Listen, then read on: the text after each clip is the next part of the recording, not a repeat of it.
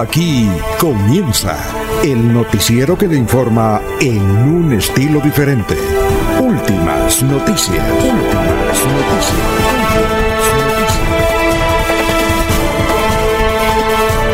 La información analizada por los expertos, sin sesgos, explicada con detalles, sin tanta carreta. Últimas noticias por Radio Melodía, también por Facebook y YouTube Radio Melodía. Director Alfonso Pineda Chaparro.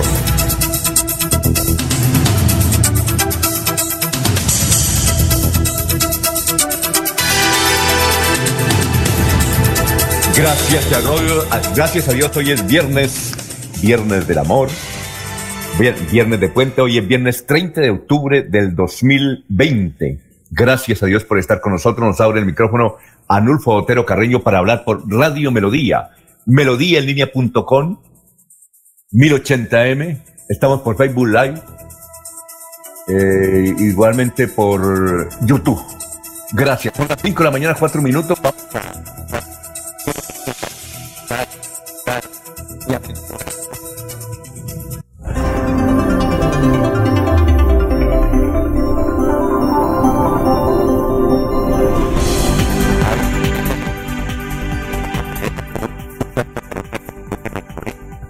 Propósito de eso, este llamado desde acá, gracias a la información de Pedrito Galvis, un empleado de Metrolínea comenzó a verificar la biosiguridad en cada uno eh, de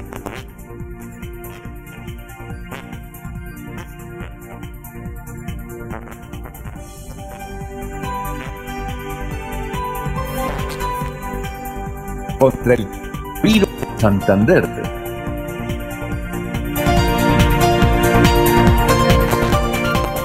contra el alcalde Curití por querer destinar 300 millones de pesos para una escultura en plena pandemia, nos ha informado el veedor que nos escucha en Curití, Benito Mejía.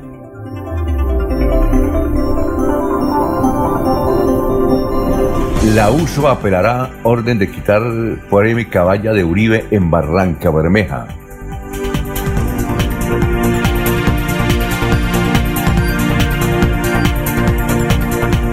En la sección deportiva tendremos el gran triunfo de Alianza Petrolera en Barranca Bermeja 4-0 frente al Atlético Bucaramanga, lo eliminó de la Copa Best Play.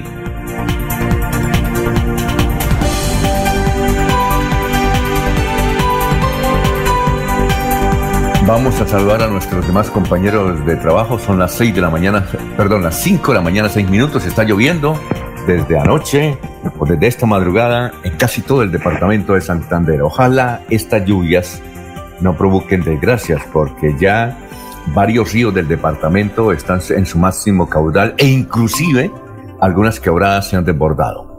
Eh, así es que vamos a saludar a nuestros demás compañeros de trabajo. Laurencio Gamba está en Últimas Noticias de Radio Melodía 1080 AM. Gran Laurencio, ¿cómo está? Muy buenos días. Alfonso, muy buen día, igualmente para el doctor Julio Enrique Avellaneda y para quienes están en la autopista mundial de las telecomunicaciones y la red mundial de tecnología. Saludo para todos ellos, Alfonso. Y una alerta temprana, y como diría un amigo, de seguridad nacional desde el Comando Sur de los Estados Unidos evitó que el señor presidente fuera mañana a Zapatoca y también por la lluvia, porque logísticamente se dificulta por las temporadas de lluvias el desplazamiento de las autoridades nacionales a varios sectores. Sin embargo, ha dicho el señor gobernador del departamento de Santander que hoy en la tarde estarán inicialmente en Málaga, en Suaita y al parecer el señor presidente Iván Duque esta noche podría dormir aquí en Bucaramanga. El secretario de Infraestructura de Santander solicitó a los 87 alcaldes que establezcan actividades para evitar que las comunidades queden incomunicadas con el incremento de la temporada de lluvia. Actualmente hay cosechas de café, naranja y otros productos que si no hay buenas vías, pues se quedan en los campos, en la producción se pierde. La gestora social del departamento lidera campaña para evitar que los niños salgan a las calles. Anoche estuvo por aquí, por este sector, y logramos hablar tanto con ella como con el gobernador de Santander, quien invita a la ciudadanía primero a evitar salir hoy y mañana porque hay toque de queda y segundo a que se utilice el tapabocas. Es una actividad social. Además, en Barbosa las autoridades regionales eh, tomaron decisiones frente también toque de queda en Barbosa y casi todos los municipios de Santander, el sur del departamento. Y hoy estarán acompañando los alcaldes del sur de Santander al señor gobernador en su ah, visita del presidente Paita. Mañana el gobernador Mauricio Aguilar estará acompañado por casi los 87 alcaldes del departamento de Santander en Semper. La reunión será mañana en Semper con gremios, con alcaldes, con dirigentes cívicos, hasta donde permitan las medidas de bioseguridad, Alfonso, porque ahora hay que tener en cuenta primero cuántas personas pueden ingresar a un recinto, así sea con el señor presidente de la República y el gobernador de Santander. Y Javier Alonso Villamizar, secretario de Salud, eh, ha dicho que es importante el estudio de cero prevalencia que se realiza aquí en Bucaramanga.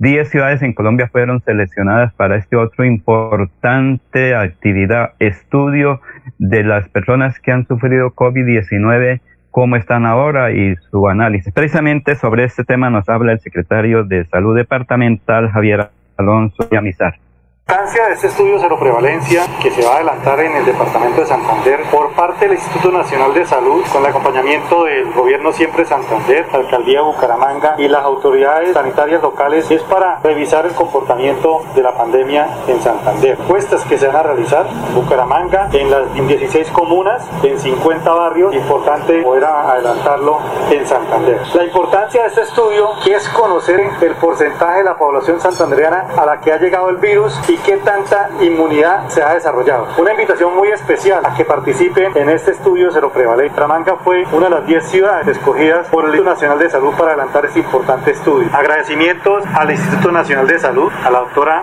Marta Lucía Ospina, directora nacional del instituto, por tener en cuenta al Departamento de Santander en este importante estudio que es el estudio de cero prevalencia. Muy bien, gracias Laurencio. Son las 5 de la mañana, 10 minutos. Eh, por allá está lloviendo, ¿no? Y ha llovido en todo el departamento, ¿no es cierto, don Laurencio? ¿Lo, lo ha sorprendido? Sí, señor, toda la noche, toda la noche llovió y continúa lloviendo. Por eso es que se dificulta el desplazamiento del señor presidente mañana a Zapatoca, porque generalmente él llega al aeropuerto Palo Negro y de ahí se hacen las respectivas eh, logísticas, pero al parecer por recomendaciones por la temporada de lluvia y otras cosas, pues el señor presidente estará mañana en Senfer, queda a 10 minutos del aeropuerto, queda a 10 minutos del helipuerto de la Quinta Brigada. En sí, pues es eh, el sitio más adecuado por la temporada de lluvia. Recuerde que varios helicópteros, así sea nuevo, como está estrenando el señor presidente el helicóptero nuevo, pues tienen dificultades del desplazamiento en varios sectores. Por recomendaciones le han dicho al presidente y a la comitiva, todo es mejor cerca a Bucaramanga, cerca al aeropuerto Palo Negro y cerca del helipuerto de la Quinta Brigada. Eso es lo que está ocurriendo. De lluvia comienza a afectarnos, Alfonso. Muy bien, vamos a saludar a los demás compañeros de nuestra mesa virtual. Son las 5 de la mañana, 11 minutos. Julio Enrique Avellaneda está en Últimas Noticias de Radio Melodía 1080 AM. Bueno, doctor Julio, ¿cómo está? Bienvenido. ¿Cómo se encuentra? Alfonso, un gusto, un gran placer poderlo saludar a usted, a todos los compañeros de la mesa de trabajo y desde luego a toda, toda la amable audiencia de la potente Radio Melodía. Bueno, ¿cómo anda su actividad deportiva y académica? ¿Está yendo ya a las piscinas aquí olímpicas? Alfonso, hace, hace unos días sí, efectivamente se abrieron nuevamente las piscinas olímpicas y pues ese es un hobby que hemos tenido de tiempo atrás, lo hacemos porque nos recrea, porque lo disfrutamos, porque pues es conveniente para el mantenimiento de una buena salud. En fin, es, es una práctica de, decía de años atrás que hemos tratado de conservar. Y como diría don Rafael Uribe Uribe, ese célebre eh, líder político de, comienzo del siglo XX, pues la natación es como una especie de religión, ¿no? Sí, claro. tenemos un, gran afecto. Ayer, justamente ayer estaba viendo la televisión nacional de Chile y había una, una polémica ahí en el sentido si en las piscinas el, el coronavirus se quedaba o no se quedaba. ¿Ustedes han investigado algo al respecto? Pues yo no tengo mayor detalle, Alfonso, realmente, eh, es decir, eh, las investigaciones o los estudios científicos realmente que hayan podido terminar sobre el particular. Pero en alguna ocasión leí un estudio que, que todo lo contrario favorecía eh, la eliminación del virus. ¿no? Ah, ya, las piscinas. Sí, entonces, pero, pero no podría decirlo con, con, certeza. Creo que ese es un campo que corresponde más a los investigadores que se han venido ocupando en los últimos tiempos de, del, virus, que tiene unas particularidades, unas características muy, muy especiales, ¿no? ¿no? es una bacteria propiamente dicha como tal, es un virus con una conformación que, que, que tiene una especie de dialéctica, por lo que hemos también podido conocer, ¿no? Es, de fácil eh, y de difícil eliminación según sean ciertas circunstancias. Sí, eh, una cosa, eh, como, ¿cómo hacen en la piscina olímpica? Eso es por turnos, pero ¿cuántas personas pueden estar en la piscina en el mismo momento? ¿Una o, o cuántas? No, Alfonso, como se divide por carriles para nadar, entonces si cada carril tiene una distancia de dos metros, pues no hay, no hay mayor problema. Cada eh, practicante toma un carril y hace su, su ejercicio por espacio de 45 minutos, una hora, una hora y cuarto. Por sí. O sea que, ¿cuántos carriles tiene la piscina olímpica aquí de, de la villa? La, la, piscina olímpica, cuando se divide toda en, en sentido, eh, no, no en el sentido de los 50, sino de los 25 metros en, en, su ancho, pues permite fácilmente tener 25 carriles. ¿no? Ah, ya, chévere, chévere. Bueno, eh, doctor Julio Enrique, ¿Y, ¿Y, qué santo es hoy? ¿Recuerda el santo de hoy? Alfonso, hoy el santoral nos recuerda a, a, San Gerardo. San Gerardo, pero hay una confusión ahí en, entre los mismos eh, estudiosos, entre los eh, que se dedican a, la geología, al estudio de la vida de los santos, porque no se sabe a ciencia cierta cuál San Gerardo es el que se conmemora o se recuerda en el martirologio romano, como suelen decirse, como suele decirse también.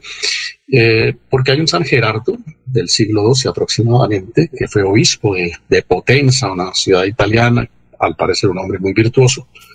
Duró muy poco tiempo, poco tiempo es seis, siete años en, en su labor de, obispo y muere muy tempranamente. Que tiene un caso curioso, fue canonizado por el Papa de aquella de aquella época sin necesidad de cumplir proceso alguno. Calisto en alguna ocasión, en una de sus intervenciones públicas, lo proclamó santo y se quedó santo.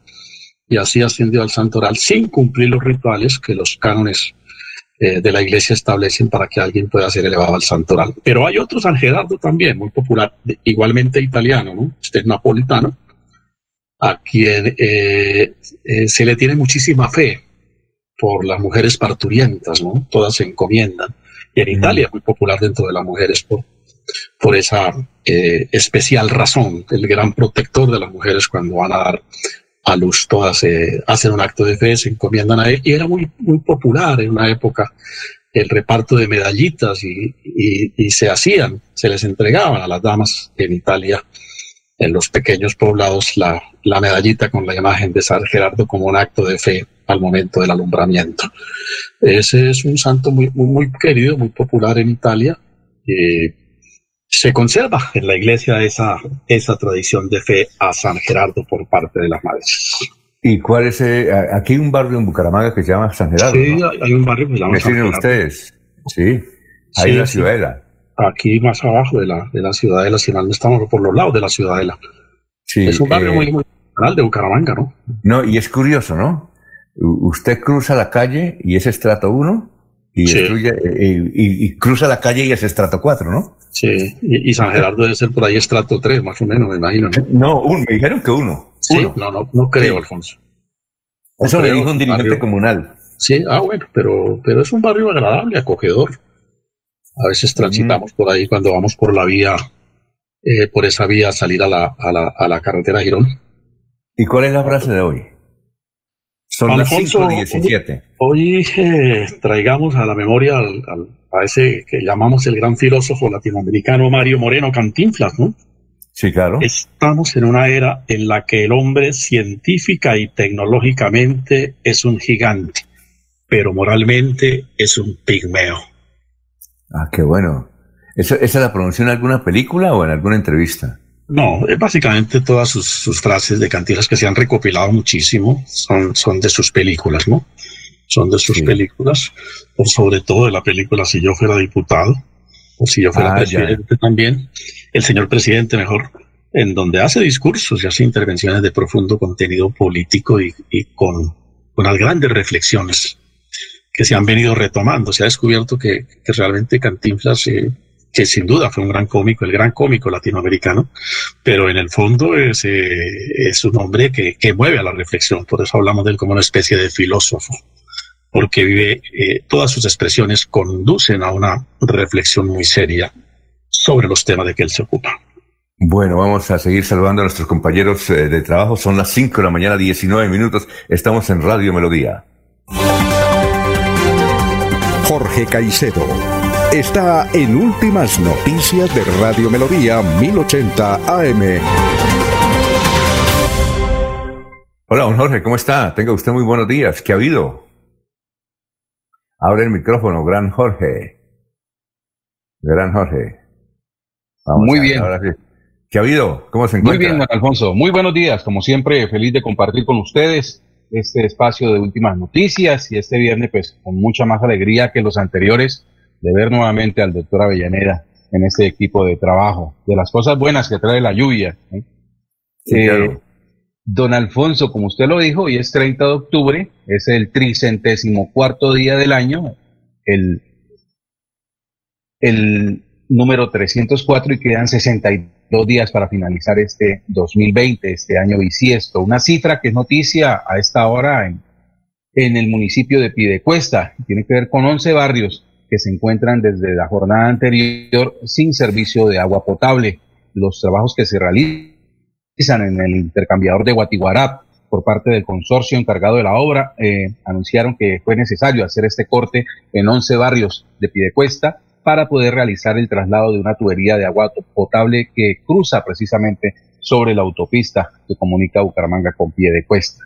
11 barrios que esperan restablezcan el servicio de agua durante las próximas horas de, la mañana de este viernes y que eh, pues eh, piden, presentan disculpas a quienes se vieron afectados por el corte, pues no atendieron a tiempo eh, el, el, anuncio, el aviso que hizo la empresa, la empresa contratista para poder realizar este corte del agua potable. Por lo tanto, entonces son 11 barrios, el Río del Lato, Santillana Campestre, Portal de Santillana, Camelot, Callejuelas, Casas, Torres de la Cuesta, Brisas de Guatí 3, Unín, Divino Niño, Metrolínea, eh, eh, a los alrededores de la estación de Metrolínea, los que se encuentran sin servicio agotable, pero que se espera que hoy en la mañana de, este viernes pues eh, se restablezcan nuevamente, siempre y cuando también la lluvia que ha caído toda la noche pues no haya afectado los trabajos a realizar. Esa es la cifra con la que comenzamos esta mañana de viernes. Son las 5 de la mañana, 21 minutos. Este es el auditorio en San Pedro. Están Hernando Luna Martínez, Tirso Nel Virviescas Sánchez, Álvaro Corredor Serrano, Luis Ernesto Moreno Rueda, eh, José Eliberto Cortés Palomino. En Los Olivos está Isolina Marín Rivera, Bárbara Rita Tarazona de Bautista, Álvaro Pico Gómez. Álvaro Pico Gómez fue alcalde de de San Vicente, ayer lo mencionamos. ¿Sí lo conoció, doctor Julio Álvaro Pico Gómez? Doctor Julio.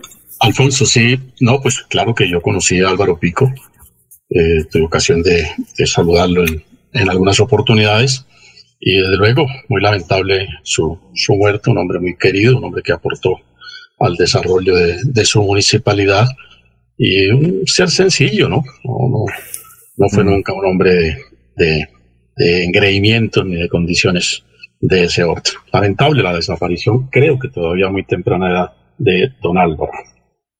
Bueno, eh, también falleció, eh, a ver si usted la conoció y algunos compañeros la conocieron, la eh, tesorera de Bucaramanga en la época de Fernando J. Peña, alcalde de la ciudad de Bucaramanga, Inés Sierra. Inés Sierra también fue durante el gobierno de Héctor Moreno Galvis, la jefe de control interno, la directora de control interno. ¿Y si la conoció, doctor Julio, a Inés Sierra? también conocía a Inés y me parece que fue concejal en algún momento dado también, Alfonso. No, no sé, no sé, yo sé que fue... No, creo que no. De pronto Sierra, Alfonso, creo que no. Ella fue, era natural de, Mogote, Santander, llegó muy temprano a Bucaramanga. De Gonzalo. O Mogote. Sí, por ese sector, de Onzamo, entonces, para no pelear. De Onzamo, ella llegó muy temprano aquí a Bucaramanga y trabajó bastante en el sector privado, creo que, y luego ingresó eh, al grupo de trabajo del doctor Fernando J. Peña y siguió eh, varias actividades. Creo que ella venía enferma hace más o menos un año. Por ahí por la ciudadela, por ahí estuvo viviendo. Eh, ella, vivió en, el sector de la ciudadela porque tuvo un, supermercado con el esposo hace unos más de 20 años. Eh, eh, y, hay una cosa curiosa, eh, cuando ella era jefe de control interno en el gobierno de Héctor Moreno Galvis, Héctor Moreno la, la despidió y ella elevó una demanda y la ganó. La ganó. Eh, que no se quiso reintegrar, y, pero ganó la demanda. Bueno, a propósito, doctor Julio, le cuento que Héctor Moreno también ya ha superado el coronavirus ya está mejor de salud, sus amigos están muy contentos, están esperando que le, den la salida de eh, la clínica, eh, creo que, a ver, me dieron el nombre, una clínica, ahí me dieron el nombre, clínica, eh, está en, en, Bogotá, estuvo en cuidados intensivos, doctor Julio, estuvo grave, pero ya, ya prácticamente está muy, pero muy bien. Ha mejorado bastante la salud. Y también nos informa que Alejandro Galvis Ramírez, según los boletines, ha mejorado notablemente la salud. No, no, no sabemos si hay algún otro enfermo, amigo que conozcamos, pero básicamente eh, pues ya han recuperado prácticamente su salud. Son las 5 de la mañana, 25 minutos, 5 y 25. Oiga, Laurencio. Laurencio.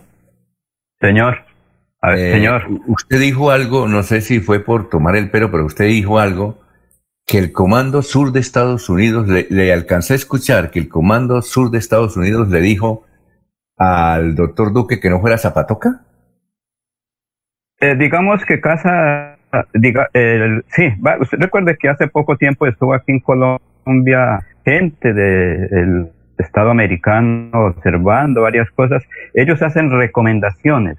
Ya si no lo quieren aplicar, pues es eso. Pero, por ejemplo, en el caso de la visita presidencial, sí hubo unas recomendaciones, según me han dicho desde Washington, y le dijeron, señor presidente, primero por la lluvia no es conveniente que se desplace a Zapatoca. Y por un elemento de logística y seguridad nacional, no debe ir a Zapatoca y déjelo para después. Y segundo, porque es que en Bucaramanga o en Tirón o en Semper es más fácil la reunión con los gremios, con los dirigentes, con alcaldes y no en Zapatoca. Por logística, es, usted sabe que la eh, seguridad nacional maneja la logística y ellos determinan eh, no vaya porque está lloviendo y el presidente tiene que o su equipo de trabajo debe asumir esas uh, actividades.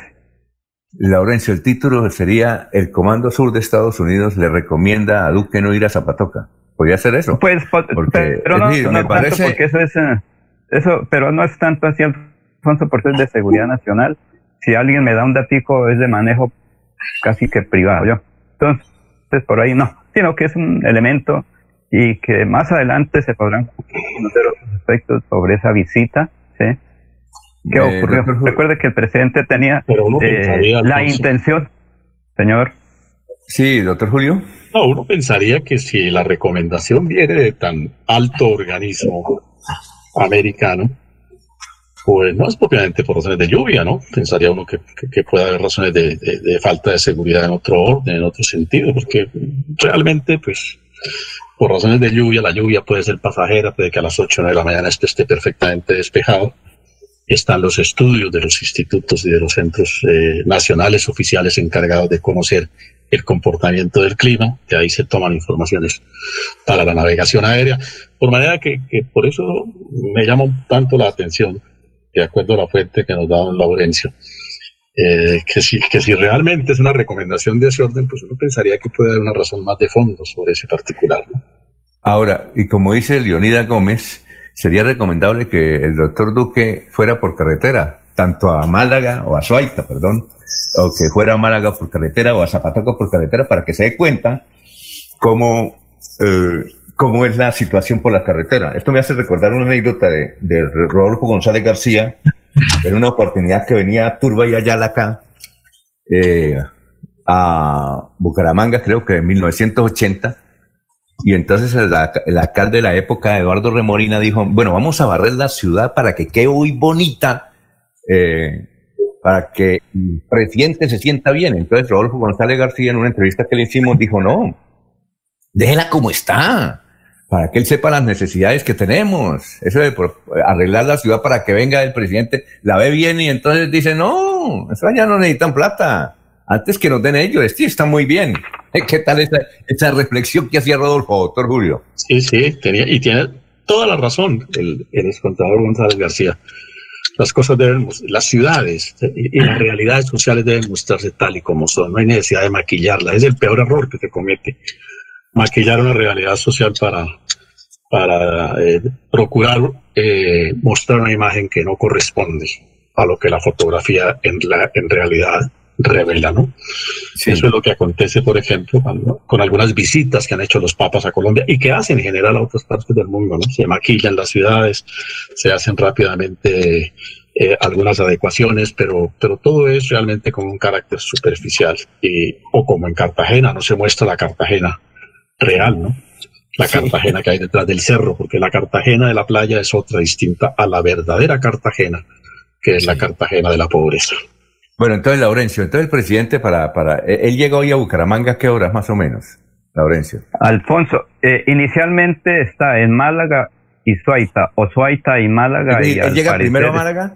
¿Él llega primero a Málaga? Están determinando, es que Alfonso, bueno, eh, por día se puede dificultar en unos aspectos de logística, pero lo que está previsto es Suaita, Málaga y podría quedar, llegar aquí a Bucaramanga a dormir. Sin embargo, el recorrido, todavía no han definido eso Señor. El, recorrido es eh, eh, Suaita, Málaga y luego Girón, creo, porque ayer nos llamaron de Girón. No, no, no, no pero es que eso es mañana. Eh, Aeropuerto Internacional de Palo Negro y de ahí pues determinan si se queda aquí en Bucaramanga o regresa a Bogotá, porque recuerde que a las seis de la tarde tiene el programa de televisión. Claro que ahora con la tecnología desde cualquier sitio se puede salir, pero la información que tengo es que a esta hora todavía no han determinado si se queda aquí en Bucaramanga o regresa a Bogotá o en el área metropolitana, porque al fin y al cabo Bucaramanga es área metropolitana, puede quedar en Florida Blanca. Es decir, el presidente llega, llega a qué hora más o menos al aeropuerto Palo Negro. Esto no se sabe si viene al aeropuerto Palo Negro o llega directamente a Málaga o llega directamente a, porque recuerde que él está ahorita estrenando helicóptero presidencial y eso es de alta tecnología. Y podría llegar directo a Suaita y de ahí volar en el helicóptero la y hoy va a estar en Bucaramanga aérea. Pero hoy va a por estar la tarde. Bucaramanga. y se queda en la noche pero todavía no es sí mañana es el encuentro en Semper. Ya está determinado todo que va a ah, ser en Semper. Allí van a, van a estar. Sobre todo porque ahí se pueden reunir más de 50 personas en los salones porque creo que todavía por eh, eh, seguridad de, bioseguridad no permite más de 50 personas. Ah, Entonces aquí quieren mucha gente hablar con el señor presidente de la República, los gremios, los dirigentes eh, políticos, hasta la doctora Claudia Lucía Ramírez Carreño que mantiene su credencial. Les dije, pero me hicieron caso, no pasó nada. Marta Lucía, no Claudia Lucía. vamos, Ramírez Carreño mantiene su credencial y no pasó nada, según los expertos decían que caía y que nuestro amigo de Piedecuesta espere un tantico. Bueno, eh, 5.32, vamos a una pausa para saludar a nuestros demás compañeros aquí en las noticias de Radio Melodía. Últimas noticias, son las 5 y 32.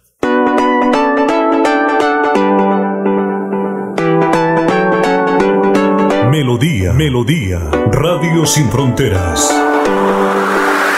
Escúchenos en cualquier lugar del mundo.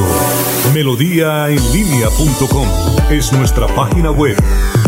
Melodíaenlínea.com, señal para todo el mundo. Señal para todo el mundo. Radio sin límites, Radio sin fronteras. Radio Melodía, la que manda en sintonía.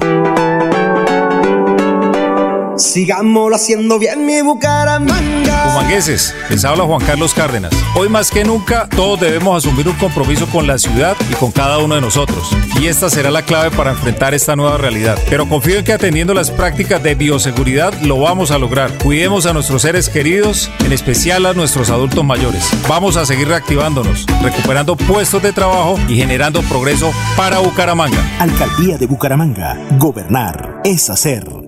Celebra con Cajazán el Día de los Niños. Noviembre 8 a partir de las 3 y 30 de la tarde. Inscríbete en www.cajazán.com y disfruta desde casa con el mago Juan Álvarez, el maravilloso mundo de Oz y Diego Cadena, el rey de la parodia. Exclusivo afiliados Cajazán. 100% subsidiado afiliados categorías A y B. Vigilado Supersubsidio. Con acceso a agua potable, Santander se levanta y crece. Plan Agua Vida. Un pacto por el bienestar y nuestra calidad de vida. Plan Agua Vida. Siempre Santander. Gobernación de Santander. Se va la noche y llega últimas noticias. Todos los días, desde las 5 de la mañana, empezar el día bien informado y con entusiasmo.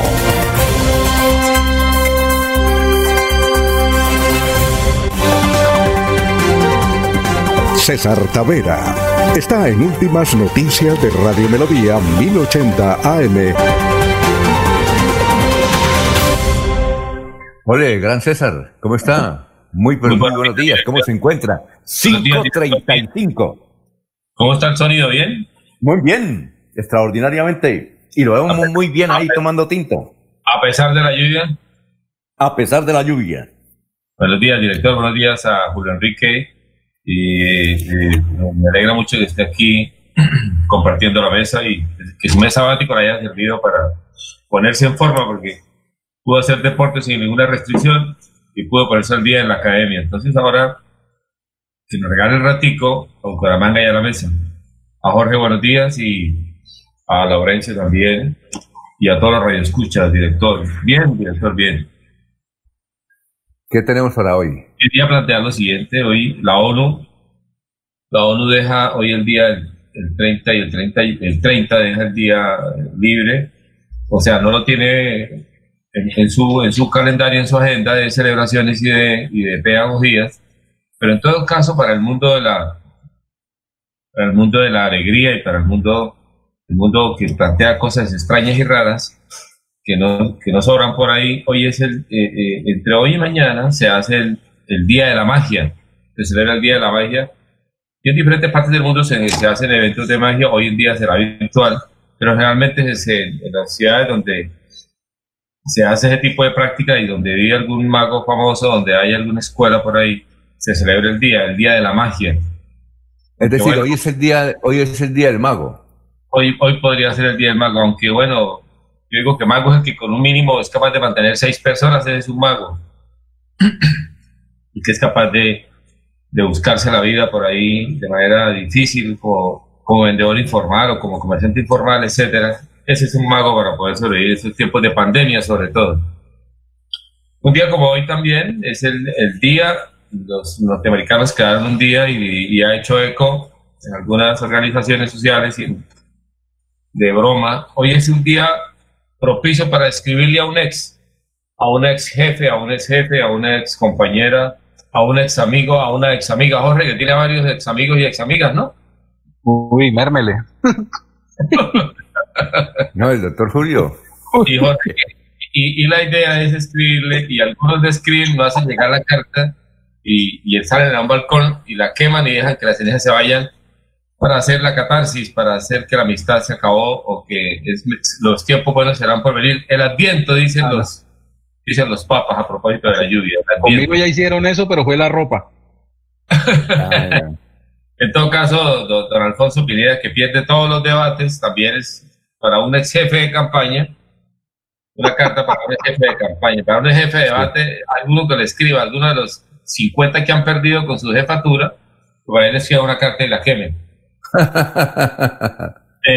También para los para, para los exdeudores que por ahí una deuda uno lo martirice y uno le pague también o no le pague o le escriba una carta a un, a un exdeudor.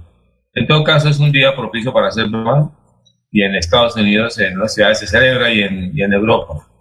Un día como hoy, eh, eh, Julio Enrique, acuérdese usted, y Alfonso Pineda también, fue la famosa pelea, yo tenía 14 años, la famosa pelea, famoso combate, que incluso casi no fue un fenómeno mediático como el de ahora, pero fue un fenómeno televisivo y radial y de prensa escrita, el famoso combate entre Mohamed Ali, antiguo Casus Clay, y George Foreman en 1974 en Kinshasa, en ese tiempo se llamaba Zaire, hoy es la República Democrática del Congo, y fue un campeonato y fue una pelea por el título mundial de los pesos pesados que paralizó el mundo deportivo a los que les gustaba el boxeo y a los que no, porque eh, Mohamed Ali, además de ser boxeador y deportista, era también un, embajador del Islam y un embajador político de la raza negra. En ese tiempo todavía se hablaba de razas y un opinador permanente. Hoy sería un gran influencer si existiera Mohamed Ali y hubiera existido en el tiempo de las redes.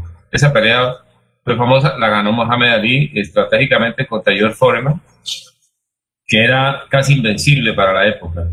Y Mohamed Ali lo enredó con su estrategia y, su, y todas sus, todos sus ardillas en el, en el cual era, yo era admirador de Mohamed Ali porque me gustaba el boxeo, o me gusta el boxeo. Sí. En, en el año 2001, en el año 2000, perdón, los habitantes del planeta Tierra eran, éramos 2.000 y hoy somos 2.600, eh, 7.000 millones de habitantes, perdón, 7.000 millones de habitantes y hoy somos 7.600 millones y hemos eh, en el año 2010 y hemos aumentado más o menos 700 millones, 600 millones de habitantes. Es decir, eh, César, en el año 2000 éramos 7000. No, 2000, 2010, perdón, 2010. ¿Cómo? En el año 2010 éramos 7000 y hoy somos 7600. En 10 años hemos aumentado 600 millones. La superpoblación del planeta y el consumo. Un día como hoy, para los de la música, quiero decir los detalles que sirven. Nació Agustín Lara, también nació el famoso poeta español que fue, em, eh, que fue eh, muerto en la, en la Guerra Civil Española.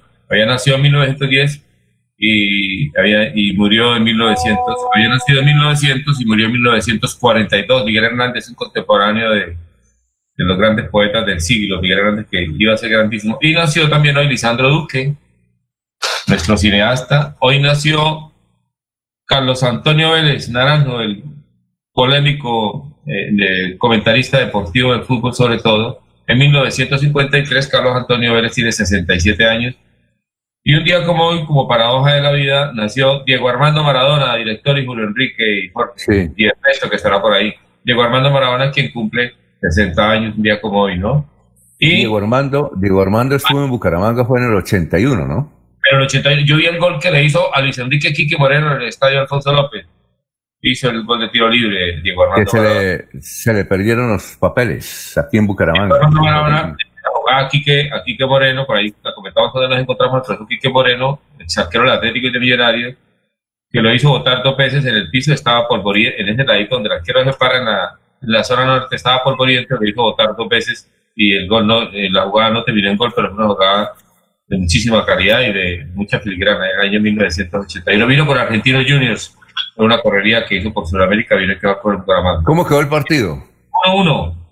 ¿Era, ¿Era que Argentino Junior Bucaramanga? Sí, 1-1 quedó. ¿Por qué? ¿Amistoso? Amistoso, claro, era amistoso, y pero estos partidos se juegan en serio. Y a, Maradona se le dice, se le dice Pelusa, Cebollita, porque hizo parte de la escuela Cebollitas aquí.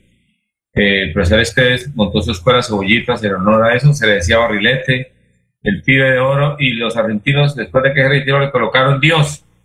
Dios con D, el número 10 y la S, Dios.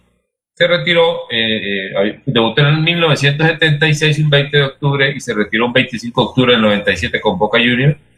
Marcó 34 goles con la selección argentina, 91 partidos y 312 goles con equipos y jugó 589 partidos. Y finalmente, un día como hoy también, falleció Emiliano Zuleta, había nacido en el 2005 y murió en 1912, 93 años. Y un día como hoy, la hija del presidente Trump nació, Ivanka Trump, la hija de Trump, también nació un día como hoy. Yo son los datos para comenzar el día como informado de los temas que no son noticia, pero que hacen entender que el saber es noticia, director. Gracias. Bueno, vamos a saludar a las 5.43 minutos a los oyentes. Director, director eh, a propósito de la, de la doctora Inés Sierra, quien saludé por ahí un par de veces, no fui amigo de ella, pero nos conocíamos. Ella antes de entrar a la vida pública fue profesora, director, fue profesora.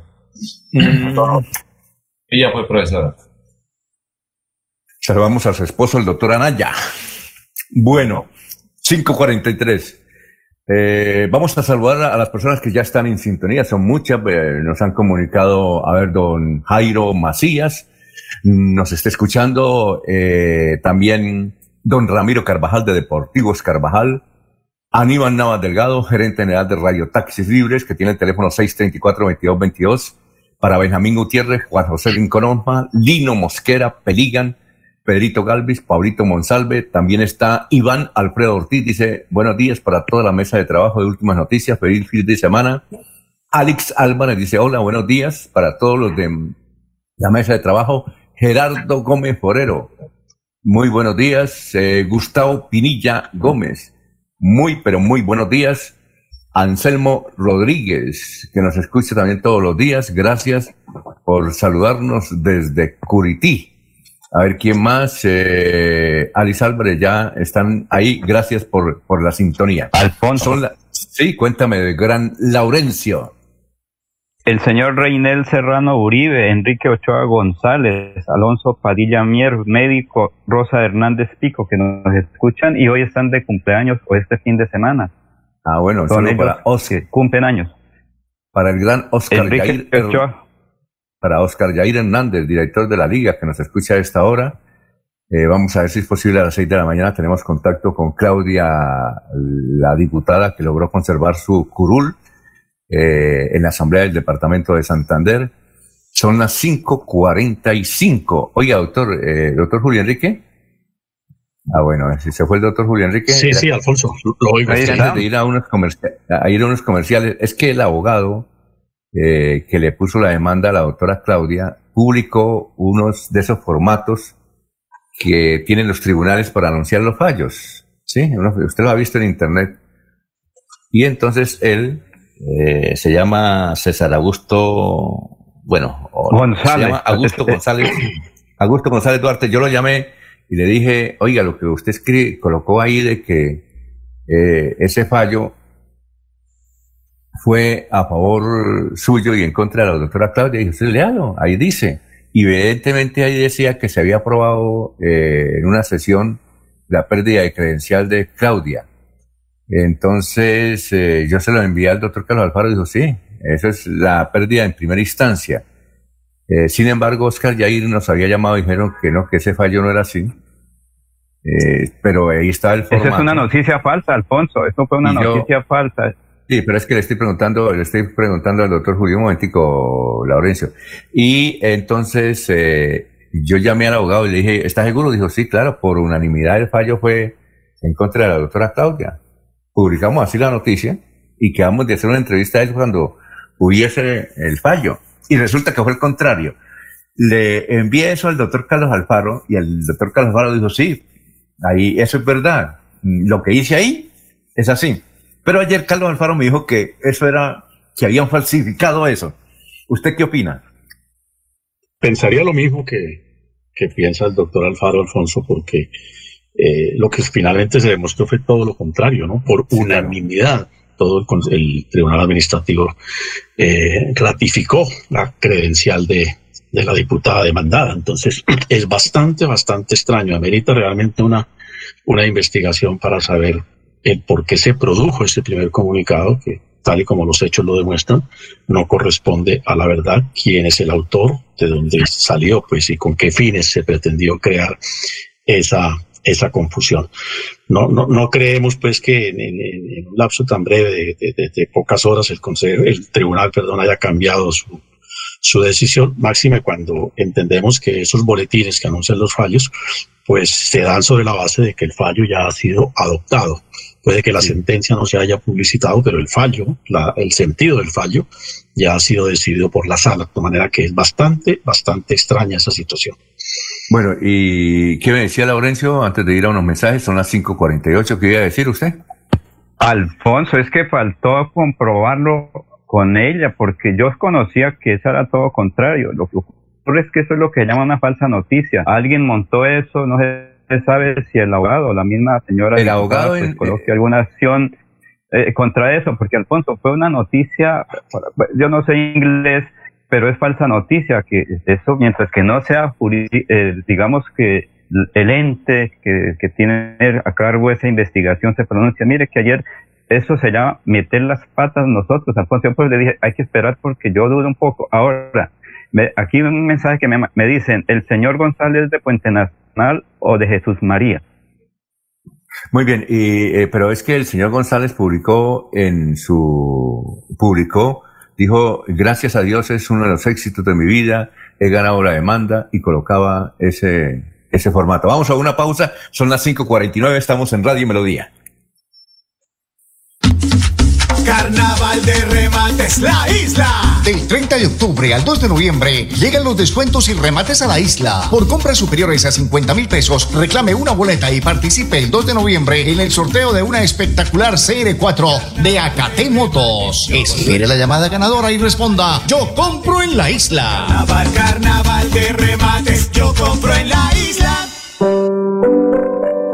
Los Olivos, un homenaje al amor. Primera clave para superar el duelo. Acepta tus propios sentimientos.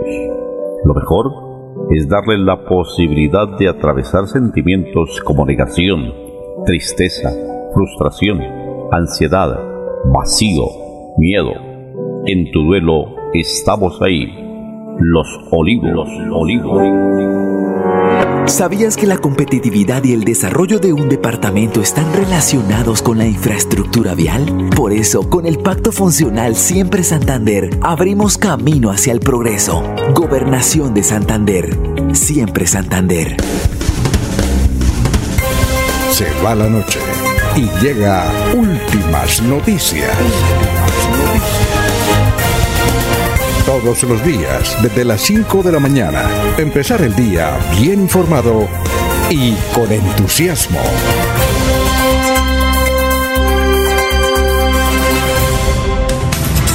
Bueno, son las 5 de la mañana, 50 minutos, 5.50. Vamos con noticias a esta hora. Don Ernesto nos manda decir que hoy, mm, que se excusa que hoy no puede asistir a la emisión. Yo le dije, queda excusado estará aquí el próximo martes porque es lunes festivo. Son las 5.51, don Jorge. Don Alfonso, con motivo de la visita del presidente Iván Duque, quien permanecerá dos días en Santander, esta visita tiene varios objetivos. Uno de los propósitos será la firma de documentos en los cuales se consigna una inversión de dos billones de pesos en diferentes órdenes para la región. El jefe de Estado inicia el recorrido del viernes en la ciudad de Málaga, capital de la provincia de García Rovira, donde entregará las primeras cámaras de unidades de cuidados intensivos e intermedios en el hospital del municipio. Luego de 75 años, el centro médico tiene los equipos necesarios para acabar con el paseo de la muerte, aseguró el gobernador de Santander, Mauricio Aguilar. Además, el presidente firmará un ambicioso proyecto de saneamiento básico y agua potable denominado Plan Agua Vida en el municipio de Suaita. Es una inversión de 380 mil millones de pesos en más de 255 proyectos como plantas de tratamiento de aguas residuales, agua potable y acueductos en 76 municipios. El presidente se queda la noche del viernes en Bucaramanga porque mañana sábado participará en el taller Compromiso por Colombia, en el cual se firmará un pacto funcional, un paquete de inversiones por un billón, 1.7 billones de pesos para la construcción de varias obras en el departamento de Santander. El taller se efectuará bajo protocolos de bioseguridad en el Centro de Ferias y Exposiciones Senfer de Girón. Muy bien, Jorge. A ver, don Laurencio, 552. Alfonso, recorrido del gobernador Caravana de la Niñez, gestora social Jenny Sarmiento de Aguilar. Es que anoche pasaron por aquí y me llamaron que venía el gobernador y la gestora social, yo le dije, no creo, porque están muy ocupados en la visita presidencial, si va o no va a Zapatoca, si va o no va a Málaga, si va o no va a Zaita, pero cuando ya mi hija me dijo, sí, papá, ahí viene el gobernador, y precisamente me tocó bajar muy rápido y eh, pararon la caravana, qué pena con los conductores anoche que por espacio de cinco minutos se llegaba casi la caravana a la novena. Pero aquí está precisamente el señor gobernador hablando sobre ese recorrido que invita que los niños no los dejen salir esta noche y mañana, que las celebraciones sean en casa. Aquí está primero la gestora social del departamento de Santander, la doctora Jenny Sarmiento de Aguilar Hurtado. De nuestra gestora social del departamento, la doctora Jenny Sarmiento, también saludo especial, ahí viene una niña, pero ¿cómo le entregamos el obsequio a ella? Alguien que nos haga... Buenos, buenos días. ¿Qué le dice a los santanderianos? Un saludo aquí recorriendo las calles con mi esposo Mauricio Aguilar, el gobernador, dándole un saludo a los niños y felicitación en el mes de los niños. Ese sábado que no salgan a las calles. Sí, señor, eh, que el 31 de octubre celebremos Halloween en familia, en el hogar, con responsabilidad y no salir a pedir dulces. Señor gobernador, ¿cuál es el mensaje para los santanderianos? Bueno, un saludo muy especial en esta caravana de siempre por nuestra niñez, un mensaje de apoyo, de cariño y de amor a nuestros niños de Santander, a los papitos, para que este 31 de octubre nos quedemos en casa, que celebremos el Halloween desde nuestros hogares, pero queremos enviar un mensaje que estamos comprometidos con nuestra niñez, con nuestros padres de familia en todo el departamento de Santander. ¿Qué le han dicho los niños en las calles? Muy contentos viendo la caravana de la gestora social del departamento de Santander, mi querida esposa, y sobre todo compartiendo la alegría en este mes de los niños como es el mes de, mes de octubre. Este fin de semana el presidente de la República, algunas situaciones. Estaremos en el municipio de Málaga entregándoles la SUSI del Hospital Regional de García Rovira. Después de 75 años vamos a acabar ese mal llamado paseo de la muerte. Estaremos en Suaita entregando, firmando el plan Agua Vida, 380 mil millones, más de 255 proyectos en inversión en agua y saneamiento básico. Y el día sábado 31 estaremos en Girón, en Senfer, firmando el pacto funcional, 1.767 mil millones de pesos en inversión, en salud, educación, deporte, turismo, conectividad regional, en el marco del, del programa de reactivación económica que viene haciendo el gobierno nacional del presidente Iván Duque. ¿Por qué no fueron a Zapatoca? Eh, por cambios de, de agenda de último momento, porque se quiere enviar un mensaje aquí con los gremios, los empresarios del área metropolitana, para seguir generando vida productiva en, en ese, en ese programa de reactivación por Colombia, compromiso por Colombia, y eso es lo que quiere hacer el presidente Iván Duque. Los santanderianos en el 31 de diciembre. El mensaje para que nos quedemos en nuestras casas, para que los papitos no salgan a pedir dulces con sus hijos, para evitar las aglomeraciones. Lo más importante es celebrar el Halloween, pero esta vez que lo celebremos de manera diferente, que los niños, los papitos se puedan disfrazar, pero desde nuestros hogares. Hoy ese es el mensaje que estamos enviando en esta caravana de la alegría de siempre por nuestra niñez que lidera la gestora social, mi querida esposa y la Secretaría de Cultura y Turismo. Muy amable estar en Radio Melodía. Un saludo muy especial eh, para Radio Melodía y sobre todo para todos los oyentes. Seguimos trabajando en esta etapa de reactivación económica. La batalla contra el COVID no la hemos ganado, pero estamos trabajando, articulando para generar vida productiva, recuperación de empleo y sobre todo que mi Dios nos permita salir adelante de esta situación difícil de pandemia. Oiga, Laurencio, eh, ¿cómo estaba la caravana? Porque yo no sé, no sé si usted vio. Bueno, Señor Alfonso. Usted no, no sé. ¿Cómo vio la caravana? ¿Cómo, cómo vio la caravana? Porque es que ayer. Eh, y Alfonso, pues bastante gente. No, le, le Señor. quería preguntar. Sí, es que estaban cumpliendo las medidas de bioseguridad porque pasaron una foto de una caravana de la gobernación donde decía, mire, la gente no está cumpliendo la bioseguridad. ¿Cómo vio la caravana ayer? Alfonso, una de las recomendaciones y una exigencia era que el niño que iba a recibir el regalo tenía que tener obviamente tapabocas y su padre o madre que acompañante, todos tenían que tener el tapabocas. Yo pude observar eso. Ah, que alguien en un incluso eh, ustedes pueden notar ahí cuando se le hizo la entrevista a la gestora social como al señor gobernador, el doctor Mauricio ellos tenían tapabocas, por eso un poquito ahí defectuosa, pero salió todo bien. Pero Alfonso, le digo, 12 del día estaré el presidente, me acaban de confirmar vía eh, por otro medio, 12 del día estará el presidente en Málaga, entregará las en el hospital, eh, parece que va a almorzar en Málaga y a las tres y media eh, o cuatro de la tarde estará en Suaita. Eh, todavía no, no, está bien definido dónde va a estar, si va a estar aquí en Bucaramanga, va a estar en Piedecuesta, o Florida Blanca o Girón. Y después de su reunión del de, municipio de, de, de, de Suaita, va a grabar en algún sitio todavía no determinado, obviamente de seguridad, el programa de las seis de la tarde. Mañana, sobre las 11 de la mañana, estará en Senfer, pero antes o después va a visitar un sector de beneficio de esa es la información que tengo, que me la están dando a través de una fuente desde Málaga, que ya está todo preparado en Málaga para la visita presidencial. Lo mismo que el alcalde de Barbosa también me dice aquí en Suaita, pues esperando el señor presidente de la República. Bueno, y más adelante vamos a escuchar al viceministro de Agricultura, Juan Gonzalo Botero. ¿Qué es lo que anuncia eh, Jorge, el doctor Juan Gonzalo Botero, viceministro de Agricultura?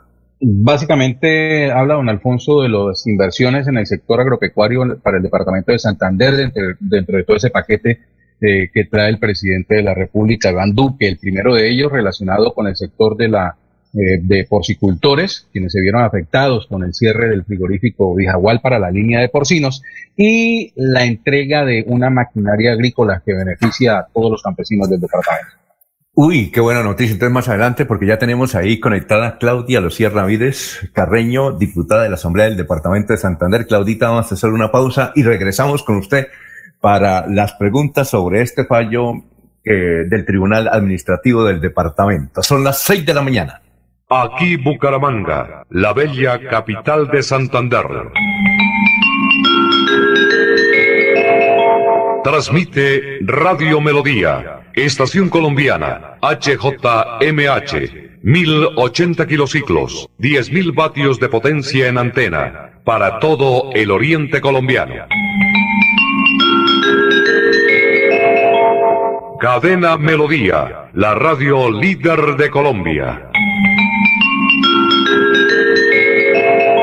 Un especial saludo a los habitantes de Bucaramanga y Santander. Les habla el doctor Javier Aristizábal. He investigado las plantas medicinales colombianas por 20 años. He creado la terapéutica natural al altel para tratar las principales enfermedades de los colombianos. Estoy con ustedes de 10 y 30 a 11 de la mañana por esta emisora. Estoy seguro que lograré cosas interesantes en la salud de todos ustedes. Con 14 fuentes hídricas, Santander posee una gran riqueza natural. Con el plan Agua Vida queremos llevar esta riqueza a todos los hogares santanderianos, trayendo más agua potable a más familias. Porque donde hay agua, hay vida. Santander, Tesoro Azul de Colombia. Gobernación de Santander, siempre Santander. Cuando pienses en amor, pasión, piensa en mí, Damiana. Pide ahora mismo tu tableta de Damiana para que disfrutes al máximo de una relación sexual con toda la energía, vitalidad y que te permita durar el tiempo que tú quieras. Damiana, pídela a domicilio en Bioalterna 643-6636 o al celular 321-441-6668. Bioalterna, calle 55 3117, Barrio Antiguo Campestre, Bucaramanga. En Radio Melodía, últimas noticias. Las noticias de la hora, las noticias de la hora. Saludos, Silvia Cárdenas les presenta las UCI Noticias y Paz. Fue hundido el proyecto del Centro Democrático que perjudicaba los posibles diálogos futuros con el ELN. Era una iniciativa del uribismo que pretendía eliminar la amnistía para delitos contra el ambiente. Pasó a revisión la condena del exministro Diego Palacio por Gidis política. Aunque el exministro ya está libre, insiste en demostrar su inocencia ante la Corte Suprema de Justicia. La alcaldía de Bogotá presentó la nueva flota de 66 buses con emisión Euro 6 de Transmilenio, que beneficiará a cerca de 5.000 usuarios del sur de la ciudad y son de color amarillo que identifica su tecnología de emisión. Se ultiman los detalles para su entrada en funcionamiento. Lavarse las manos es la mejor manera de prevenir el coronavirus. Este virus puede habitar en cualquier parte, en personas y objetos con las que entramos en contacto diariamente. Tubos, manijas, grifos, teléfonos, teclados, dinero, puertas, manos, bocas, mesas, lapiceros, botones, cisternas. Una microgota de saliva, lágrimas o moco de algún contagiado esparce cientos de partículas del virus que pueden llegar a nuestras manos y entrar a nuestro organismo. Por eso, lávate bien las manos y evita el contagio. Un mensaje de UCI Noticias y la corporación CIPAS. En el mundo, el candidato presidencial demócrata Joe Biden prometió reunir con sus familias a más de 500 niños que fueron separados de ellas en la frontera entre Estados Unidos y México por el gobierno de Donald Trump. Y en los deportes, el Ministerio del Deporte suspendió el reconocimiento deportivo del Cúcuta Deportivo por sus incumplimientos a nivel laboral con los futbolistas del club. Tener buenas vías de acceso mejora la calidad de vida, porque llegamos más rápido cuando viajamos. Los campesinos pueden vender sus productos. Podemos ir con urgencia a los hospitales, llegar al colegio más seguros. Eso es calidad de vida. Con el Pacto Funcional Siempre Santander, abrimos camino hacia el progreso. Gobernación de Santander, siempre Santander. Se va la noche y llega últimas noticias. Todos los días, desde las 5 de la mañana, empezar el día bien informado y con entusiasmo.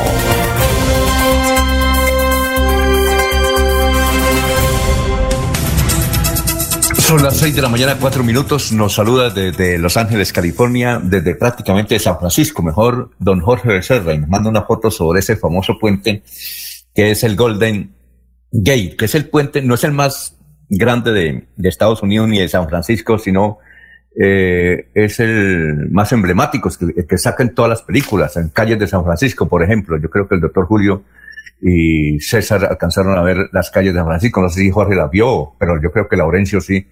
Muy bien, eh, está con nosotros la doctora Claudia Lucía Ramírez. Doctora Claudia, a ver si abre el micrófono, a quien le decimos a usted muy, pero muy buenos días. Doctora Claudia, ¿cómo se encuentra? Hola Alfonsito, muy buenos días. Muy buenos días para César, para Jorge, para Juli, para una gran, un gran amigo como lo es Laurencio.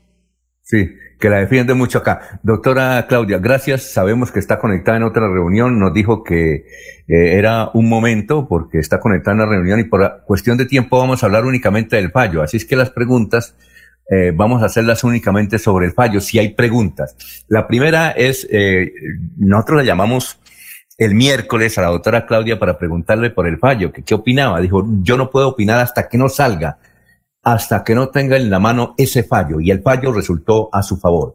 La demanda era elevada eh, contra usted porque supuestamente en el año de vigencia, donde no se podían tener contratos con el Estado, en esta jurisdicción, usted era candidata ya a la Asamblea del Departamento de Santander. El contrato era con la Corporación de la Defensa de la Meseta. ¿Usted qué pudo demostrar al respecto? Alfonsito, yo sí tengo que iniciar diciendo, comentándoles a ustedes que lamentablemente una persona como lo es Carlos Augusto González Duarte, que fue la persona que me, que me demandó, se ufanó por todos los medios y redes diciendo que, que ya el fallo había salido en contra mía y pues en, la, en su buena fe, usted pues también entiendo que según lo que le dijo Carlos, eh, se publicó una, se publicó el registro que daba la, que, dio el tribunal, donde decía que era una, una sentencia aprobada cuando lo que se generó fue una confusión. Pues para todos los santanderianos tengo que decirles que esta sentencia, este fallo salió a favor mío, gracias a Dios, y eso me da parte de tranquilidad, pero también lamento que, que este señor Carlos eh, tenga que decir mentiras para poder buscar eh, beneficios propios en contra de los demás. Sí, y, y el, el, el contrato sí lo había tenido usted con la corporación, ¿verdad? Claro que sí, tuve un contrato en el 2018 en la CDMB donde lo firmé el 28 de agosto, lo firmé, lo celebré fuera de los tiempos que la ley dice que no está permitido para aquellos que vamos a ser candidatos a las corporaciones. Y, y, y bueno, pero seguramente ellos van a apelar. ¿Es cierto que eh, hay otras demandas contra su credencial? Pues Alfonsito, como realmente no me encuentran, no van a encontrar nada más porque he tenido una hoja de vida íntegra. Entonces, tengo otra demanda por la, el mismo proceso. Entonces, a mí no me pueden juzgar dos veces por, por la misma situación. Eh, tengo una demanda también que la interpuso el señor Waldo y Wilson Hernández. Pero ya salió fallo de la primera que me salió a favor, entonces, bueno, consideramos que la segunda también sale a favor nuestro. Eh, aprovechemos al doctor Julio Enrique Vallanea, que es constitucionalista, que está aquí con nosotros. Doctor Julio, ¿nos escucha? Eh, para hacer, eh, doctor Julio, cuando en este caso, sí, doctor Julio, cuando en este caso la doctora ha ganado una demanda y hay otra por lo mismo, automáticamente se cae la otra. Pues si es exactamente por el mismo hecho, pensaríamos que sí, Alfonso. A menos que sea por hechos distintos, pues por supuesto debe dársele trámite, ¿no? Es decir, si las causales que se alegan son diferentes y los supuestos fácticos de igual manera también son distintos, pues ese proceso debe continuar. Pero si la eventualidad es que es la misma causal, fundada en el mismo supuesto, pues por supuesto ese proceso no, no, no, no podría continuar.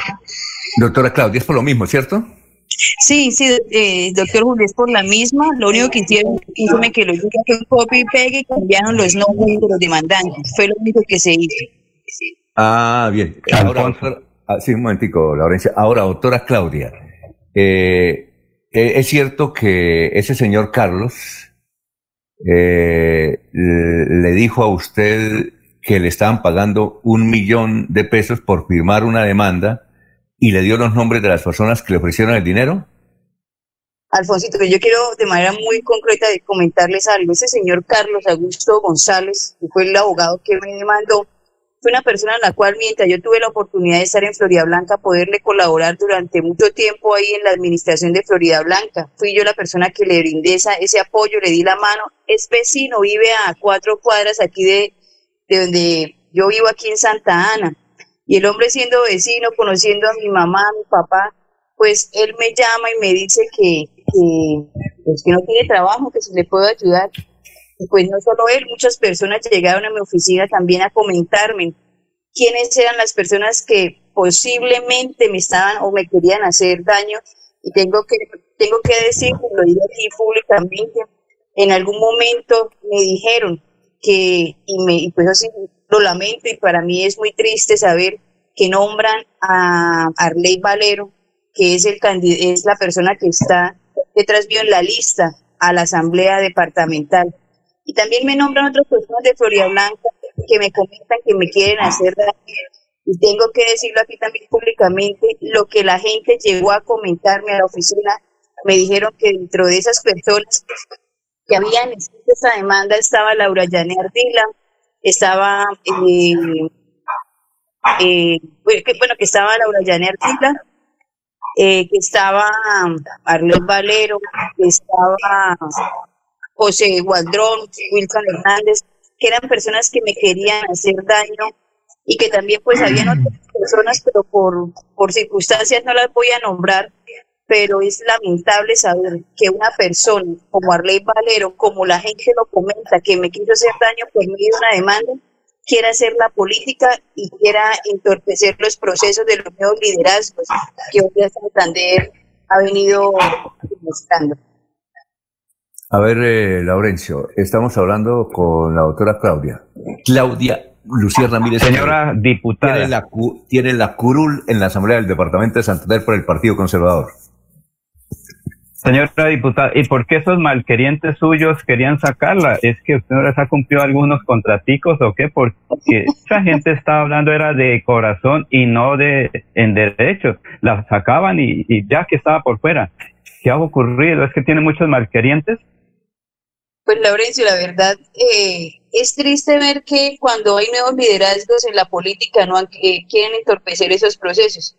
Yo la verdad, hacia ninguno, ninguno puede decir que en algún momento los maltraté o que en algún momento les causé daño o que en algún momento les prometí cosas que no les cumplí. Lo único que yo hice fue brindarles cariño, abrirles mi corazón en el momento en que yo pude y la verdad pues no entiendo el por qué, eh, sobre todo la gente de Florida Blanca no entiende el por qué esa, esa actitud hacia hacia querer hacernos daño. Yo entiendo que posiblemente ellos en algún momento quisieran ocupar cargos representativos como cargos a un consejo o cargos a una, a una asamblea, pero todos tenemos derecho a estar allí. Nunca les prometí absolutamente nada a ninguno de ellos. Lo único que hice fue brindarles la mano cuando realmente lo, lo, lo pude hacer. Pero sí es lamentable saber que el señor Arley Valero en su momento, como lo dice la gente, como algunos, algunas personas llegaron a la oficina a decirme que Arley Valero haya querido hacerme daño de esta manera, pues quiero decirles que gracias a Dios eh, el fallo salió a favor y que sin duda alguna seguiré representando a los santanderianos desde la Asamblea Departamental. A ver, Jorge, son las seis y doce minutos, Jorge. Con los buenos días para la diputada Claudia Ramírez, don Alfonso. En, medio de todo eh, eh, toda esta, toda esta bulla, este escándalo que ha, generado eh, eh, este, este caso de, demanda de pérdida de investidura, la tranquilidad que, llega con el fallo que, se le ha entregado, ha quedado también sobre la escena mm, mm, la revelación de que definitivamente hay mm, una ruptura de las relaciones entre Claudia Ramírez, la diputada, con el Partido Conservador que la avaló para estar allí en la, en la, Asamblea Departamental y con el movimiento Renace Florida Blanca, de donde prácticamente nació su, su candidatura a la Asamblea y de donde se le conoce un trabajo político en Florida Blanca. Hoy, ya pasadas más de 24 horas de la entrega del fallo, eh, tampoco se conoce un pronunciamiento por parte del mismo Partido Conservador y por parte del mismo movimiento eh, respaldando y dándole pues el, el, abrazo de tranquilidad con respecto a, este fallo. Eh, está claro que definitivamente Claudia Ramírez no va más con el Partido Conservador y tampoco con el, movimiento Renace Florida Blanca, más aún cuando hay voces muy cercanas al movimiento en la cual hablan de traición y de, y de, y de falta de, compromiso con el movimiento. Eh, eh, eso ya quedó de plano, que, que la, pues que el rompimiento de las relaciones existen muy buenos días, Jorge. Eh, primero, pues sí quiero dejarle claro a todos los oyentes y dejarle claro a todos ustedes que nunca he dicho que voy a salir de las eh, del Partido Conservador. Me siento orgullosa de ser la diputada del Partido Conservador, en el cual estamos organizando una convención para eh, próximamente. Eso quiere decir que lo que están, lo que la gente dice es mentira sigo en el Partido Conservador, seguiré trabajando para el Partido Conservador. Tengo la oportunidad y la fortuna de hablar con la gran mayoría de diputados del Partido Conservador de todo el país. Ellos me respaldaron en el proceso de la del, de lo que se presentó con el tema de mujer. Tengo los, realmente ese respaldo fue a nivel nacional de los diputados y del Partido Conservador. Entonces sí quiero dejar claro que sigo en el Partido Conservador, si Dios me lo permite, seguiré por el, en el Partido Conservador y voy a dar mi lucha para que el Partido Conservador en Santander realmente se le dé esa representación y poder eh, volver a las a aquellas personas que en algún momento se fueron del Partido Conservador por ciertas circunstancias. Hoy ese es mi trabajo, recorrer el departamento, invitando a todos los conservadores a que regresen a ese partido que es tan importante para todo el país. Y realmente mi prioridad más que decir que la traición, que la lealtad, yo pienso que mi lealtad es con la gente, mi lealtad es con la gente, con los santanderianos, mi lealtad y mi honestidad es con todas aquellas personas que realmente creen y confían en nuevos liderazgos. A veces, Jorge, lo reitero, cuando hay nuevos liderazgos y sobre todo cuando somos de sectores muy populares, que gracias a Dios me siento orgullosa de ser un sector muy popular.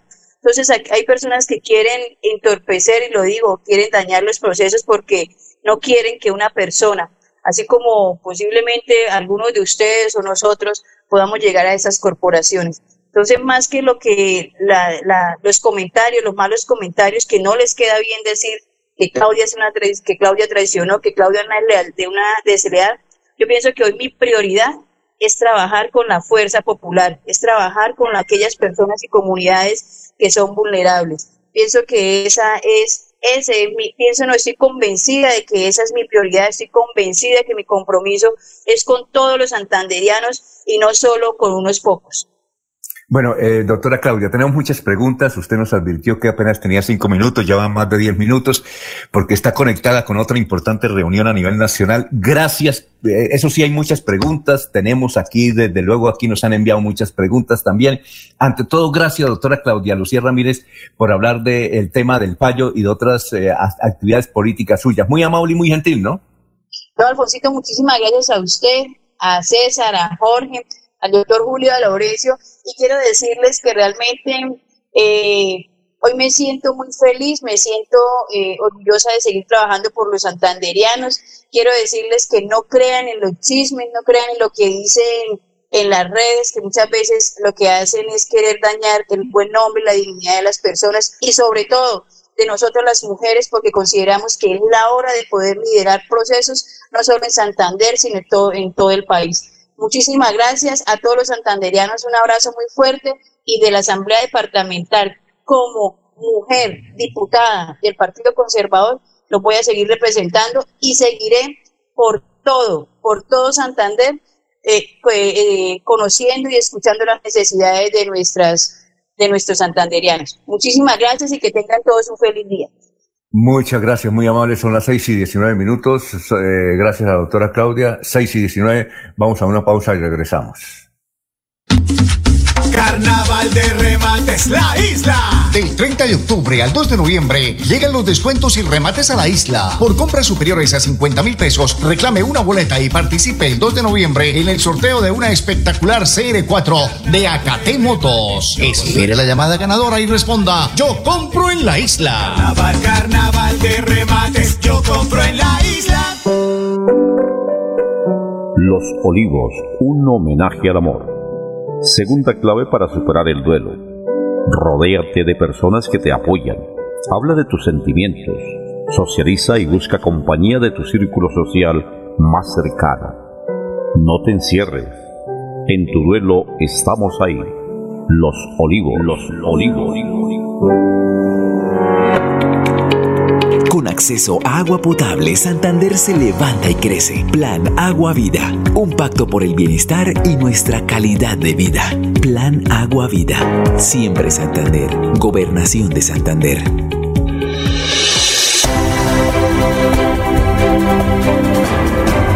Información y análisis. Es el estilo de Últimas Noticias por Radio Melodía 1080 AM.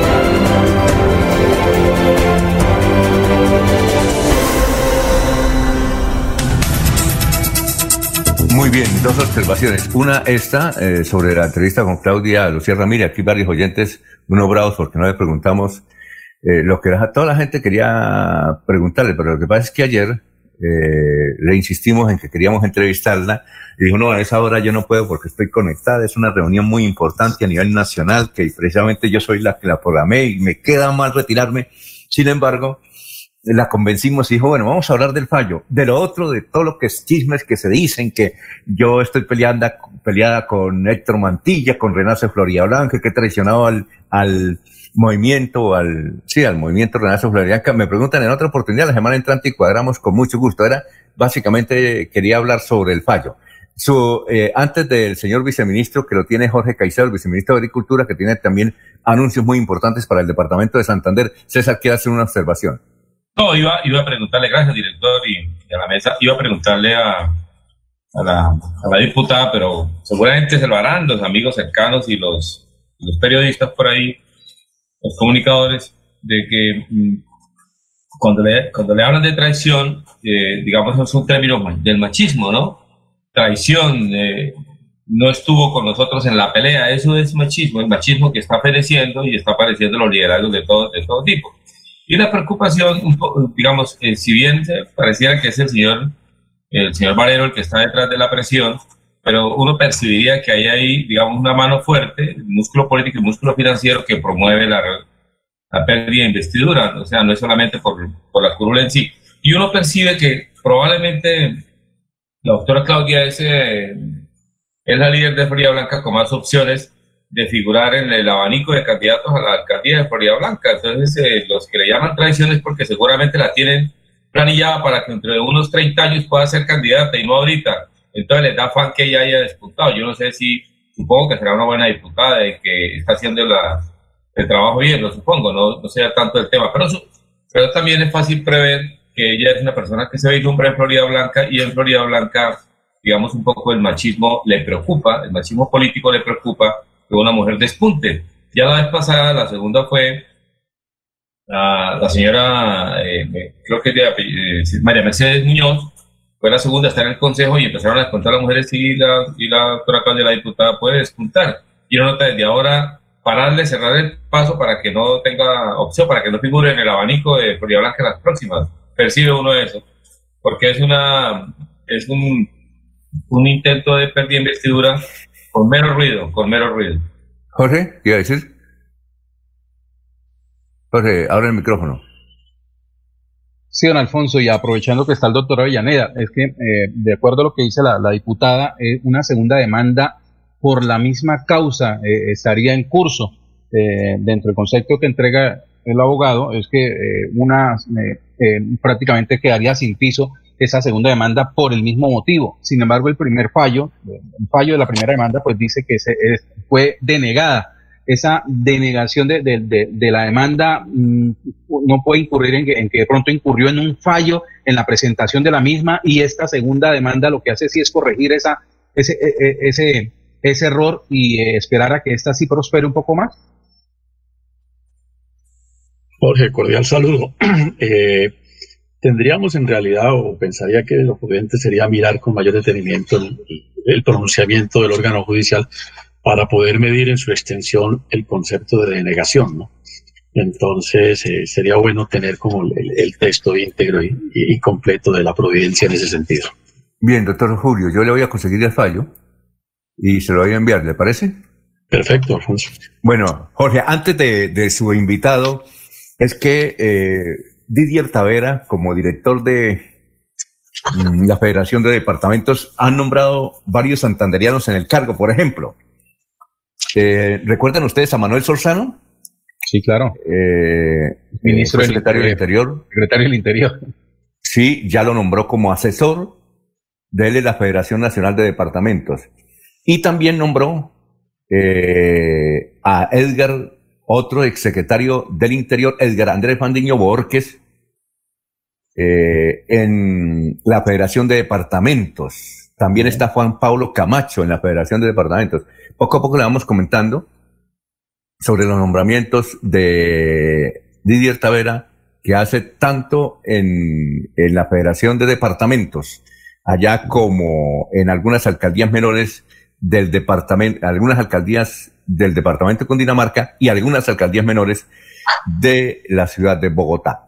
Muy bien, muy bien, muy bien, por el, gobernador Didier, porque está llevando parte de su equipo. El doctor Juan Niño también fue secretario del Interior y fue, fue quien terminó el periodo de, gobierno de Didier Tavera como gobernador encargado. Bien por, por, entonces por el, por el doctor Sorzano, que también fue su secretario del Interior, bien por el doctor Juan Niño, quien también hizo parte del grupo de trabajo del doctor Didier, y bien por Horacio Serpa, porque dos fichas claves de él pues entran a la Federación Nacional de Departamentos. Bueno, Jorge, Jorge, vamos con su invitado. La tiene lechosa al tinto, Jorge.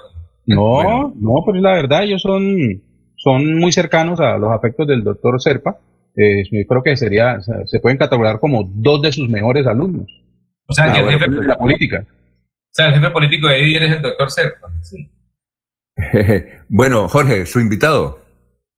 Don Alfonso, eh, tenemos entrevista con el viceministro de, Agricultura para Asuntos Agropecuarios, el señor eh, José, José Gonzalo Botero. Él eh, desde hace cuatro meses asumió eh, este cargo dentro del gobierno nacional y hace parte de la avanzada de presidencia de la República que ya se encuentra en Bucaramanga coordinando los detalles de lo que es la visita hoy del primer mandatario. dentro de los anuncios que vienen para el sector agropecuario en el departamento, Juan Gonzalo Botero ah, eh, anticipó que se, se entregarán alivios al sector porcicultor de, de, Santander luego del cierre de la línea de porcinos en el frigorífico Vijagual, que hoy eh, comienza ya operaciones con su nuevo dueño, eh, pues de manera protocolaria.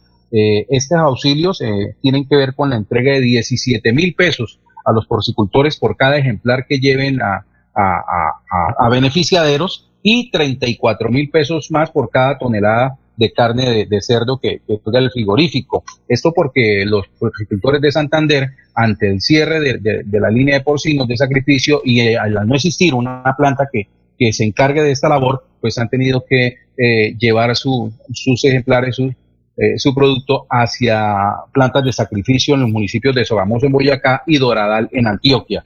La otra buena noticia que trae el viceministro de Agricultura tiene que ver con eh, la entrega de, recursos por más de mil millones de pesos para la adquisición de maquinaria agrícola en un programa en conjunto con el gobierno departamental, el cual busca crear un banco de maquinaria para el sector a fin de aliviar el trabajo de los campesinos de Santander. Escuchemos a Juan Gonzalo Botero, eh, viceministro para Asuntos Agropecuarios del Ministerio de Agricultura.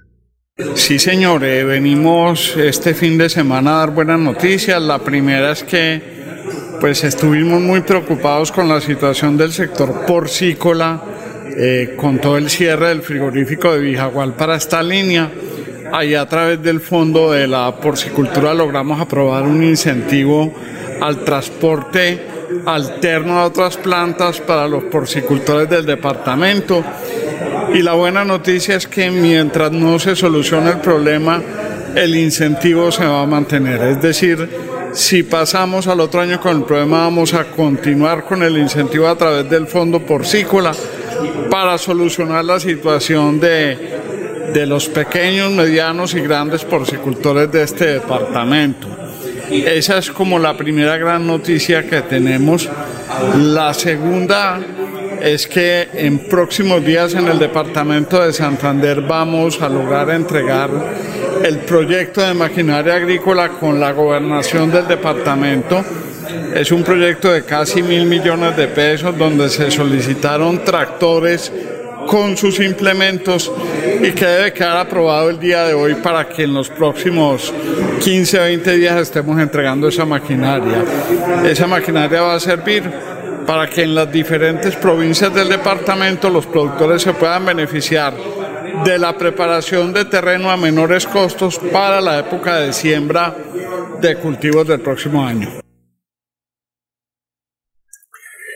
Así es, don Alfonso. Entonces es el, anuncio que hace el viceministro de Agricultura, Juan Gonzalo Botero. Un dato más. Hoy a las 3 de la tarde, el ministro de Agricultura, Rodolfo Sea Navarro, se reúne con representantes de todos los, sectores agrícolas del departamento de Santander, precisamente para finiquitar algunos detalles de lo que será la entrega de estos alivios por parte del gobierno nacional al sector agropecuario del departamento. Son las seis de la mañana, 30 minutos. Doctor Julio, ahí le, le envía su WhatsApp el fallo del tribunal sobre Claudia Lucía Ramírez para que nos analice y a ver si nos puede dar una explicación antes de terminar el noticiero, ¿le parece? Alfonso, voy a, tratar de mirarla, efectivamente, que la estoy recibiendo. Y entonces ya habrá oportunidad de, de algún comentario sobre particular. Muy bien, son las seis de la mañana, 31 minutos, estamos en Radio Melodía. Vamos a saludar a estos oyentes que nos están enviando saludos. Muy bien, me alegra mucho que el doctor Julio Enrique Avellaneda eh, esté de nuevo en el sede. Gerardo Rodríguez, eh, eh, Carlos Gómez Santos de Demogote, Santander. Estamos, Santos, Cambalache, dice ahí. Álvaro Barón Plata, buenos días, mesa de trabajo. Estoy atento a la entrevista a la diputada Claudia Lucía Ramírez, de Labores Campestre. Hola, buenos días. También se alegra porque está el doctor Julio Enrique Avellaneda. Eh, Román Ardila, desde Cimitarra. Muy bien, muy buena la entrevista con la doctora Claudia. Eh, a ver, Alexis Botía. Muy bien, buen, noticiero. Gracias por entrevistar a la doctora Claudia. Son las seis de la mañana, 32 minutos.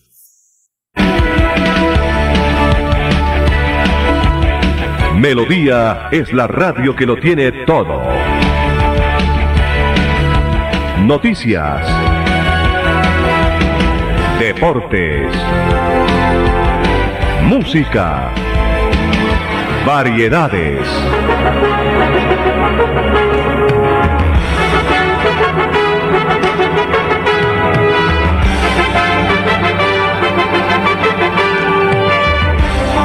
Melodía La Grande.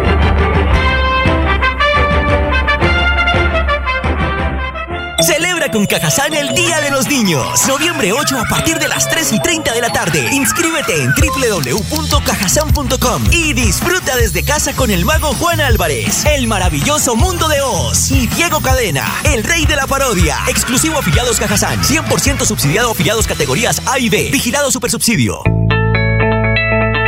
Atención, ¿sufre de la próstata o los ovarios? El doctor Roberto Delgado, urólogo, homeópata y dermatólogo, le tiene la solución para la infección renal, la impotencia sexual, la presión arterial, el estrés, si no puede dormir y tiene dolor de cintura y en las piernas. Son tres medicamentos completamente naturales por el valor de 70 mil pesos para acabar con todas estas enfermedades. Consúltenos en la calle 14 2313, barrio San Francisco en Bucaramanga o llámenos al 634 8597 634 8597 Celebra con Cajazán el Día de los Niños. Noviembre 8 a partir de las 3 y 30 de la tarde. Inscríbete en www.cajazán.com y disfruta desde casa con el mago Juan Álvarez, el maravilloso mundo de Oz y Diego Cadena, el rey de la parodia. Exclusivo afiliados Cajazán. 100% subsidiado afiliados categorías A y B. Vigilado Supersubsidio. Los invitamos a sintonizar el espacio Hablando con el Abogado, de lunes a viernes en el horario de las 7 y 30 de la mañana.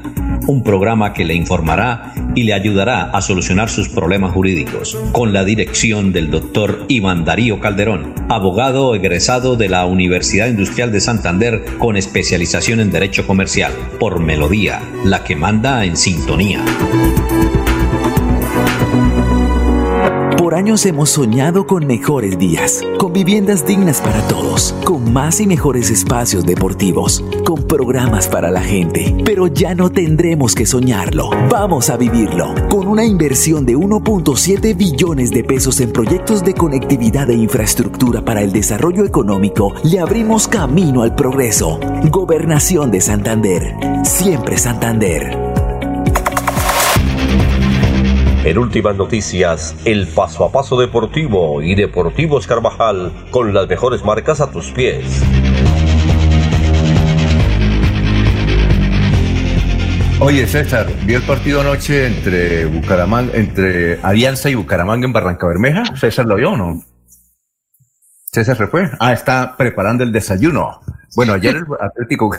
¿Usted lo vio, Jorge? No, pero vi el marcador, don Alfonso. No, aquí está, director, aquí, aquí está. no me abra, no me abra, director, no me abra. Bueno, pero no lo abro, pero no se vaya, hermano. No, pero es que, no que voy a ponerle, voy a ponerle un poquito de, mm, de chicle ahí en el, en el, en el asiento para que no se vaya, mano. Se retira así el micrófono y, y, lo, y le baja mientras uno vuelve a, a prenderlo, pues se demora tres segundos. Oiga, ¿usted vio el partido o no? No, vi el, re, vi el resumen del, del, del, juego y vi ahí que fue una hecatombe. Eh, ¿4-0 fue? 4-0 con expulsión del venezolano y la salida de, de la ropa del, del, del, equipo en la cancha. Sí, 4-0 perdió con, con Alianza Petrolera. Lo sacaron de la, de la Copa del Play, lo sacaron, sí. Oiga, ¿esa, esa copa de qué es? ¿De qué se trata esa copa? 2-0 ganó aquí, se suponía que allá mantenía el resultado. ¿Pero esa copa de qué es, César? César, ¿esa copa de qué es? Los de la A y los de la B, y el campeón va a la Sudamericana. ¿Esa es la, lo que se llama la Copa Colombia? Puede ser, pero digamos en ese tiempo no estaba la B tan desarrollada, no había B, no estaba tan desarrollada. Ahora la B ha, avanzado porque ha avanzado. Ganó Real Santander, por ejemplo, Real Santander le, ganó a Chico y pasó a la otra ronda de San Andrés. El, el hoy Real San Andrés. ¿Usted vio si en el partido de ayer en Barranca eh, había bar o eso no le colocan bar? No, no le colocan bar. Creo que no tiene bar todavía. Ah, ya. Entonces 4-0. 4-0 eh, Expulsaron a Manzano, el venezolano, y el equipo se vino abajo. Muy bien, vamos a una pausa. Estamos en las 6 y 37. Carnaval de remates La Isla. Del 30 de octubre al 2 de noviembre llegan los descuentos y remates a la isla. Por compras superiores a 50 mil pesos, reclame una boleta y participe el 2 de noviembre en el sorteo de una espectacular CR4 de Acate Motos. Espere la llamada ganadora y responda: Yo compro en la isla. Carnaval, carnaval de remates, yo compro en la isla. Muy bien. Eh, ¿Ustedes sí sabían que le quitaron el reconocimiento al Cúcuta Deportivo? ¿Sí lo sabía eso, César? Se lo, se lo quitaron, ¿no? Pero hay que decirlo de manera así un poco sarcástica. No se lo quitaron a Cúcuta, se lo quitaron a los, a los hermanos Cadena. ¿Pero cómo? ¿Cuál es la diferencia? es que donde los Cadena van, los equipos entran en crisis. Entonces, realmente, la, el- digamos, la marca son los Cadena. El Cúcuta Deportivo será eterno. Eh, ¿Qué entidad le quitó ese reconocimiento? ¿Usted sabe? Si fue la federación, si fue la DIMAYOR. Supongo si yo, supongo yo que es con Deportes Nacional, que es el que aplica la, la- el ministerio. El ministerio, ¿no? el ministerio. El ministerio. Fue el Ministerio del Deporte, Alfonso. Ministerio del Deporte Raya Fútbol Profesional. Es decir, nuestra amiga Lina María Barrera.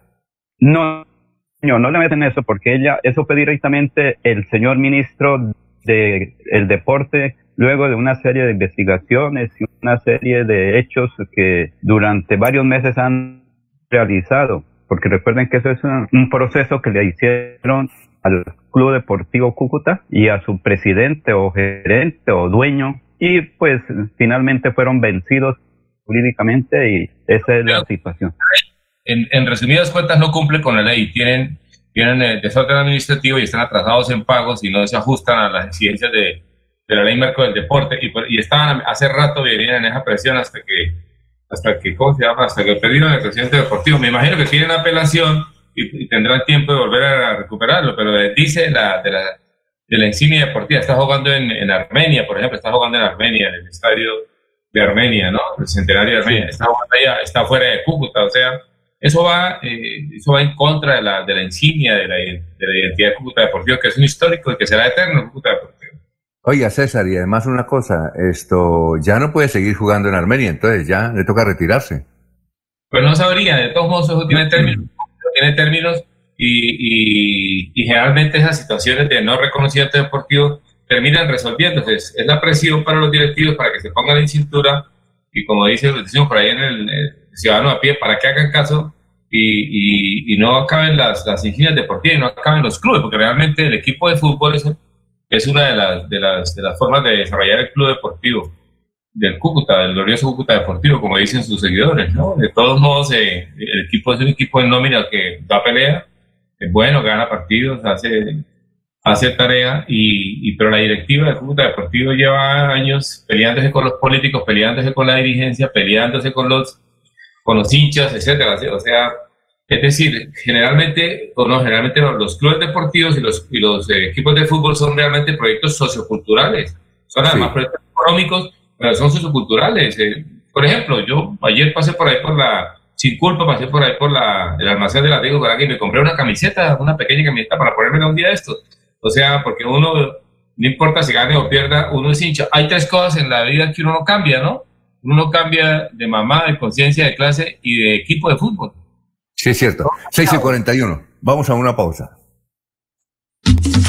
Carnaval de remates La Isla. Del 30 de octubre al 2 de noviembre llegan los descuentos y remates a la isla. Por compras superiores a 50 mil pesos, reclame una boleta y participe el 2 de noviembre en el sorteo de una espectacular CR4 de Acate Motos. Espere la llamada ganadora y responda: Yo compro en la isla. Carnaval, carnaval de remates, yo compro en la isla.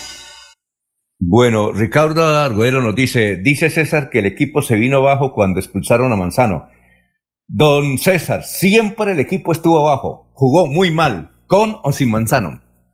No, ¿Te yo gusta? digo que se vino abajo, es que iba 2-0, dejó de dar pelea y se veía, y se veía que los goles venían, o sea, me refiero a eso, o sea, casi que quería que el partido se acabara ya, no, no tuvo cómo hacer o ofrecer resistencia, digo que se vino abajo y no lo jugó bien, pero con la expulsión peor, o sea, chao, apague y vámonos, ya uno no veía por dónde re- iba a reaccionar. Ah, muy bueno. Eh, 6 y 42 ha sido la sección paso a paso deportivo de eh, Almacenes Deportivos Carvajal. En últimas noticias, el paso a paso deportivo y Deportivos Carvajal con las mejores marcas a tus pies.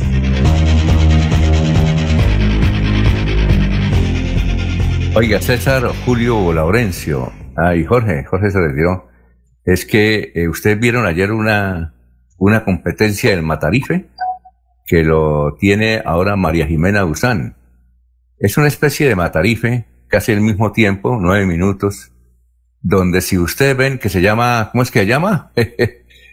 se, tiene un nombre de mafia, de mafia, se llama Mafialán, Mafialán. Y quienes vieron ayer ese, ese material, señala, ¿César lo vio? No, no. No, director, yo alguna vez aquí en la mesa de trabajo fijé mi posición frente al tema, o sea, es decir, Mm. tengo que, no tengo por qué invertir tiempo y mi vida en más o menos en ver lo que yo comprendo que es real y que no es real, o sea, que no, no Bueno. necesito ver para saber si ¿Jorge es lo vio? ¿Jorge lo vio o no? Eh, Jorge, está el micrófono cerrado. Eso.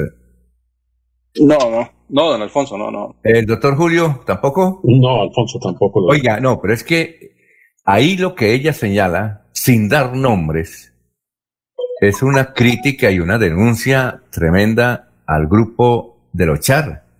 Y ella va a seguir dando datos, haciendo entrevistas, y seguramente lo que ella dice es cómo la mafia está representada con dirigentes políticos y empresariales en Colombia.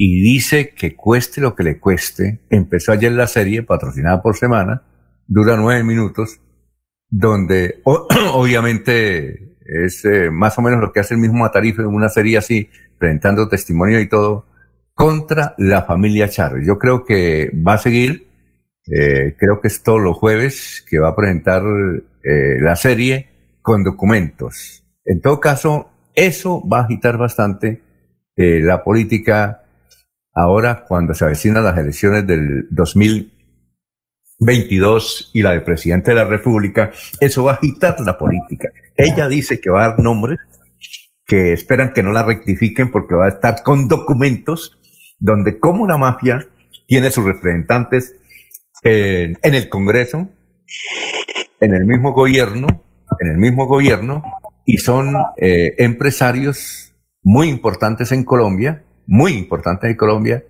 que no son eh, muy vistos o, o- o- o no utilizan mucho la vitrina, pero sí utilizan los recursos del narcotráfico para darlos y ejercer su función. Eso va, eso va, muy- va a dar mucho de qué hablar, habrá muchas polémicas y seguramente habrá denuncias. Vamos a ver si la revista Semana es capaz de resistir esas denuncias que hace María Jimena Duzán, porque son graves para el establecimiento y graves para el, el empresariado. Muy bueno para el colectivo, de, es decir, para la gran vitrina, para el espectador, para la tribuna. Eso es muy bueno, pero le va a causar eh, un remesón o un impacto fuerte a la estructura institucional del Estado colombiano. Son las 6 y 45.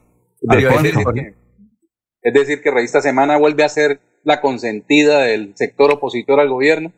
Yo creo, es decir, vamos a ver eh, el bolsillo cuánto le resiste, porque eso afecta mucho el bolsillo. Imagínese, ayer no mencionó, pero eh, lo único que le faltó decir a ella era que era Alejandro Char y todo el grupo Char. Fue lo único, Esa- pero la gente ya se imagina. Es algunas decir, quejas de ese, de, de ese, de ese periodismo, algunas cosas al respecto escuché con respecto a, pues, a- a ese programa y es eso, que no, nunca menciona, nunca menciona para li- librarse de la responsabilidad de mencionar, pero sí insinúa que, que- que ciertos señalamientos y creo que eso dentro del ejercicio del periodismo no, no es muy bien recibido por la misma ética del oficio, mientras que para algún tipo de audiencia sí les parece algo que, que les excita eh, poder hacer ese tipo de, de, de- de trabajos y de presentarlo a, a- vamos a, vamos a una pausa y le voy a hacer una pregunta sobre el particular al, al- al doctor Julio Enrique. Le voy a hacer una pregunta al doctor Julio Enrique sobre el particular, pero vamos a una pausa. A ver, un, un segundo, don César Augusto y, y Laureano. De, no, de Laurencio, Laurencio. A propósito del tema de la perspectiva que plantea Jorge, independientemente de de de si es a propósito de que esa perspectiva de- o esa ideología promueve tanto el estado emocional y el estado, el estado de opinión emocional. En todo caso, eso, eso seguramente genera emociones, pero lo importante no es si excita o no excita, sino si es verdad o no. O sea, no perder de vista siempre lo fundamental. Si es verdad o no. Uribe era responsable, era responsable. No es responsable para la calle, es responsable para adentro. Lo que dice el, el Mafialán, ¿es verdad o no es verdad? Lo importante es la verdad, no si excita, si no excita. En mi opinión es el debate la verdad. lo que por eso. Y, y esa es una de las razones del periodismo, dejar revelada la verdad, no dejar insinuaciones. Listo, Laurencio, yo, eh, Laurencio, en este país. Señor Laurencio, vamos, señor. Eh, vamos con usted, quiere decir algo. Es que yo le dije Laureano porque es que aquí hay un oyente que le está escribiendo a usted y, y le dice Laureano. Entonces yo le digo, no es Laureano, es Laurencio. Eh, Laurencio, antes de ir a los mensajes, ¿qué me iba a decir? Alfonso, es que desde Bogotá, el Ministerio del Deporte me dicen que la situación con el, eh, Club Deportivo Cúcuta fue a través de la ley 1228 por el no pago de acreencias laborales, que las deben pagar y re- recuperan el reconocimiento. Mientras tanto, no porque el señor Cadena, José Augusto, no cumple los compromisos laborales, que esa es la norma.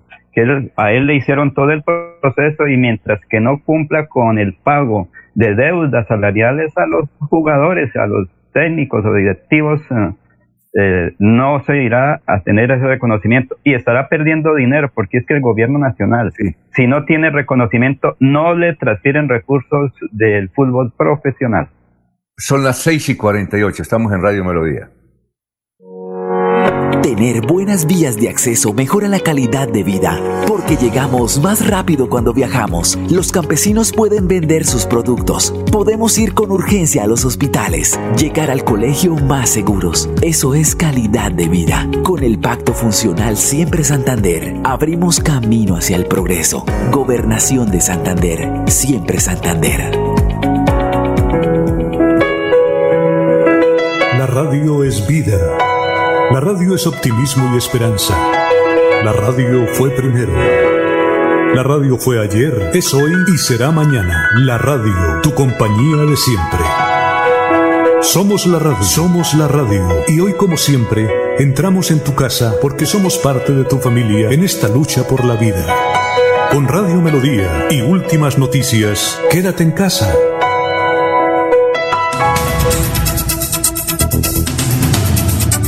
Son las 6 y 49, nos vamos para Miami a ver cómo están las condiciones allá en Miami. Don Florentino Mesa, tenga usted muy, pero muy buenos días. Bienvenidos, esta es la vuelta al mundo en 120 segundos. Soy Florentino Mesa. La oficina regional de la OMS manifestó una profunda preocupación después de que Europa volvió a registrar su incidencia semanal más alta de contagios de COVID-19, mientras el virus ya ha cobrado la vida de 1.187.000 personas en todo el planeta y ha enfermado a 45.398.000 personas. Es probable que haya más ataques en Francia, ya que el país está en una guerra contra la ideología islamista, afirmó hoy el ministro de Interior galo, luego de que un tunecino armado con un cuchillo decapitó a una mujer y mató a otras dos personas en una iglesia de Niza. Estados Unidos reveló que incautó misiles iraníes enviados a Yemen y que vendió más de un millón de barriles de petróleo iraní previamente incautado que se dirigía a Venezuela, la más reciente medida del gobierno de Donald Trump para aumentar la presión sobre Teherán. El presidente Donald Trump y su contrincante, el demócrata Joe Biden, se lanzarán a la batalla de los estados del medio oeste de Estados Unidos al portas del último fin de semana antes de las elecciones del martes 3 de noviembre. Los remanentes de la tormenta Z estaban de vuelta en el Océano Atlántico este viernes lejos de tierra firme, pero el sur de Estados Unidos seguía recuperándose del potente meteoro que dejó seis muertos a su paso, además de árboles derribados sobre los vehículos, viviendas sin techo y cientos de miles de personas sin electricidad. La Comisión Nacional de los Derechos Humanos de México denunció que agentes de inmigración y miembros de la Guardia Nacional de ese país violaron los derechos de los migrantes de una caravana a la que se impidió el paso en enero en la frontera con Guatemala. La Sala Penal de la Corte Suprema de Justicia de El Salvador ordenó el cierre del proceso penal por la masacre de seis sacerdotes jesuitas, cinco de ellos españoles, y dos mujeres en 1989 durante el conflicto armado interno en ese país. El gobierno saliente de Bolivia solicitó a la ONU, a la Unión Europea y a la OEA acudir al país para observar y prevenir prácticas autoritarias de la venidera administración del izquierdista Luis Arce, advirtiendo temor a una nueva crisis política. Esta fue la vuelta al mundo en 120 segundos. Eh, Jorge, vamos con noticias, son las 6 y 52. Estamos saludando a Ricardo Arbeláez, que nos escribe desde el municipio de Barbosa, Santander. Ricardo, muchas gracias. Eh, Jorge. Don Alfonso, en Santander se reanudó la fase experimental de las vacunas contra la COVID-19 del laboratorio Hansen. El presidente de la Fundación Cardiovascular de Colombia, Víctor Raúl Castillo, informó que el miércoles último recibieron la notificación de la farmacéutica Johnson Johnson para continuar con el estudio.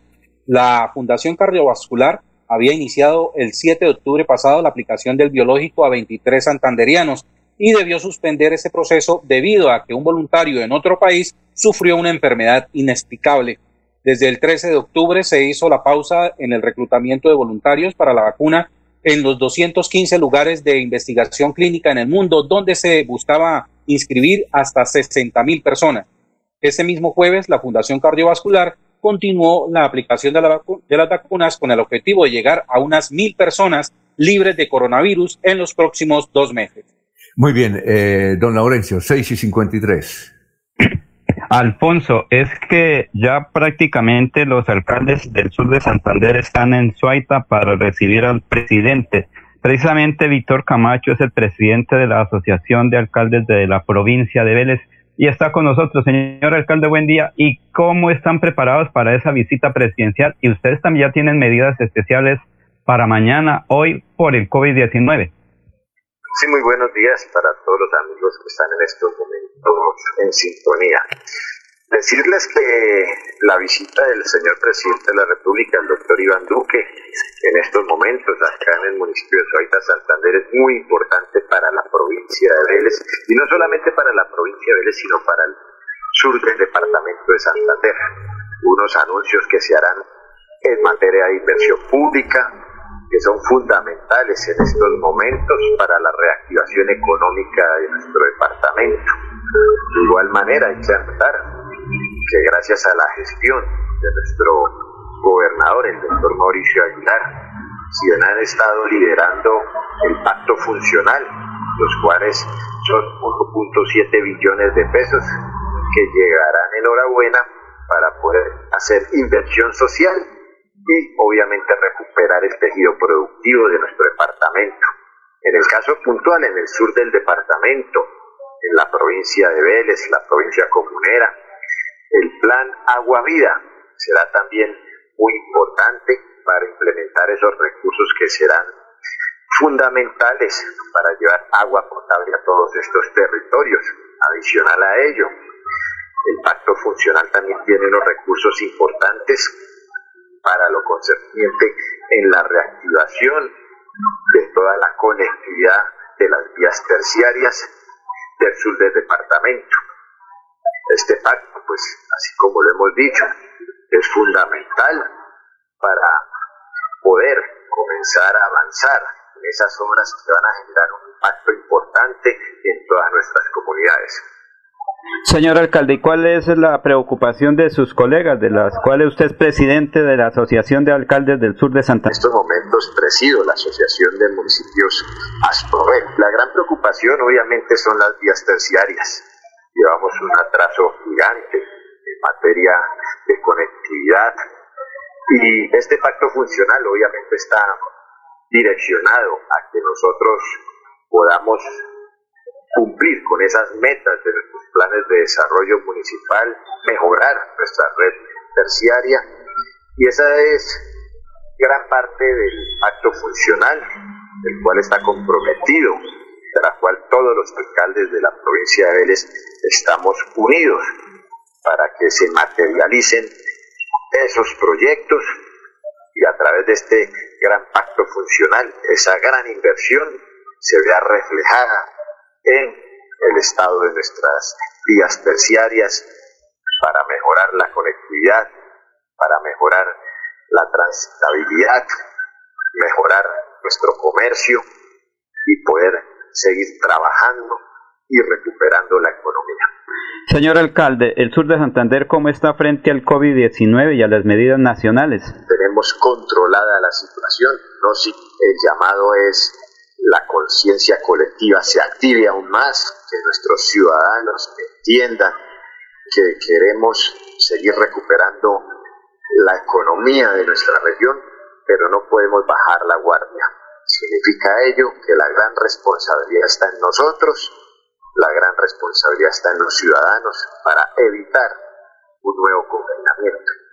Hay que seguir trabajando de la mano de las autoridades sanitarias, de las secretarías de salud y obviamente de nuestros hospitales para seguir haciendo ese trabajo mancomunado y mitigar la propagación del COVID-19. Señor alcalde, precisamente este fin de semana era el Día de los Niños, de los Dulces, Halloween.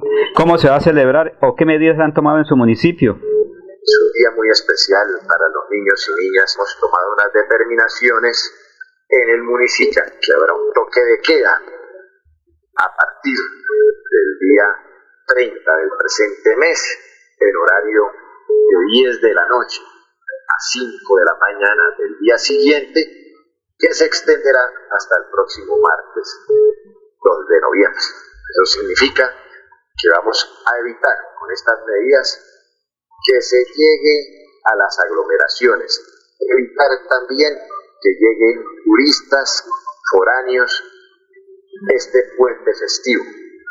Precisamente todas estas medidas van concordancia con las circulares que ha emitido el gobierno nacional y el gobierno departamental para evitar la cuarta oleada de COVID-19 en nuestro país. Queremos preservar la vida, pero también ser responsables con la economía de nuestros territorios. Es una balanza a la cual nosotros los mandatarios debemos ser bastante cuidadosos y en estos puentes festivos que se avecinan, evitar al máximo las aglomeraciones. A ustedes un cordial saludo, éxitos. Muy bien, vamos con los mensajes. Alfonso, eh, todos los alcaldes, sí. señor, Vamos, sí, vamos con los mensajes. todos los alcaldes desde el... Sí. Diga. Que todos los alcaldes que todos los alcaldes de Santander están acompañando al gobernador de Santander en la presencia del presidente. En Málaga ya están listos, lo mismo que eh, aquí para mañana. Y en Suaita, como lo dijo el alcalde de Barbosa, ya están todos reunidos esperando al presidente, porque en Suaita es un homenaje a una persona especial, Mauricio Aguilar Hurtado, porque fue compañero en el Senado del señor presidente. Ese es un homenaje especial para la familia Aguilar. Bueno, aquí tenemos más mensajes, son las 6 y 59. Eh, Alfredo González dice, yo sí vi Mafialán.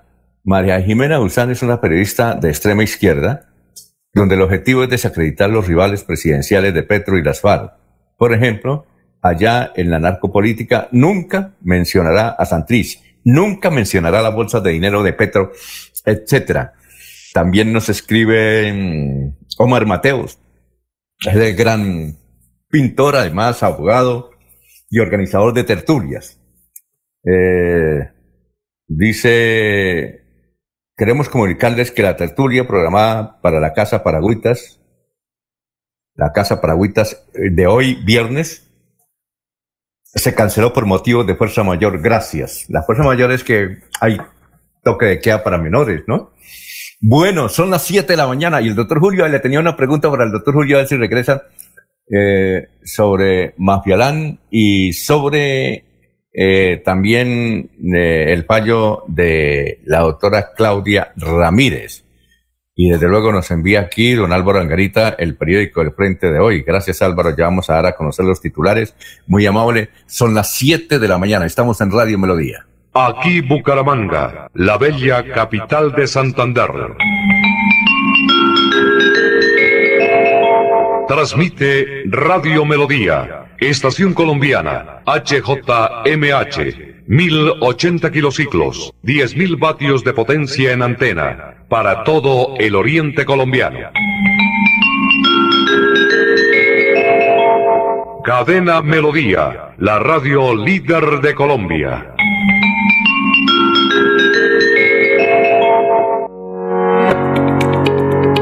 Acceso a agua potable, Santander se levanta y crece. Plan Agua Vida, un pacto por el bienestar y nuestra calidad de vida. Plan Agua Vida, siempre Santander, Gobernación de Santander.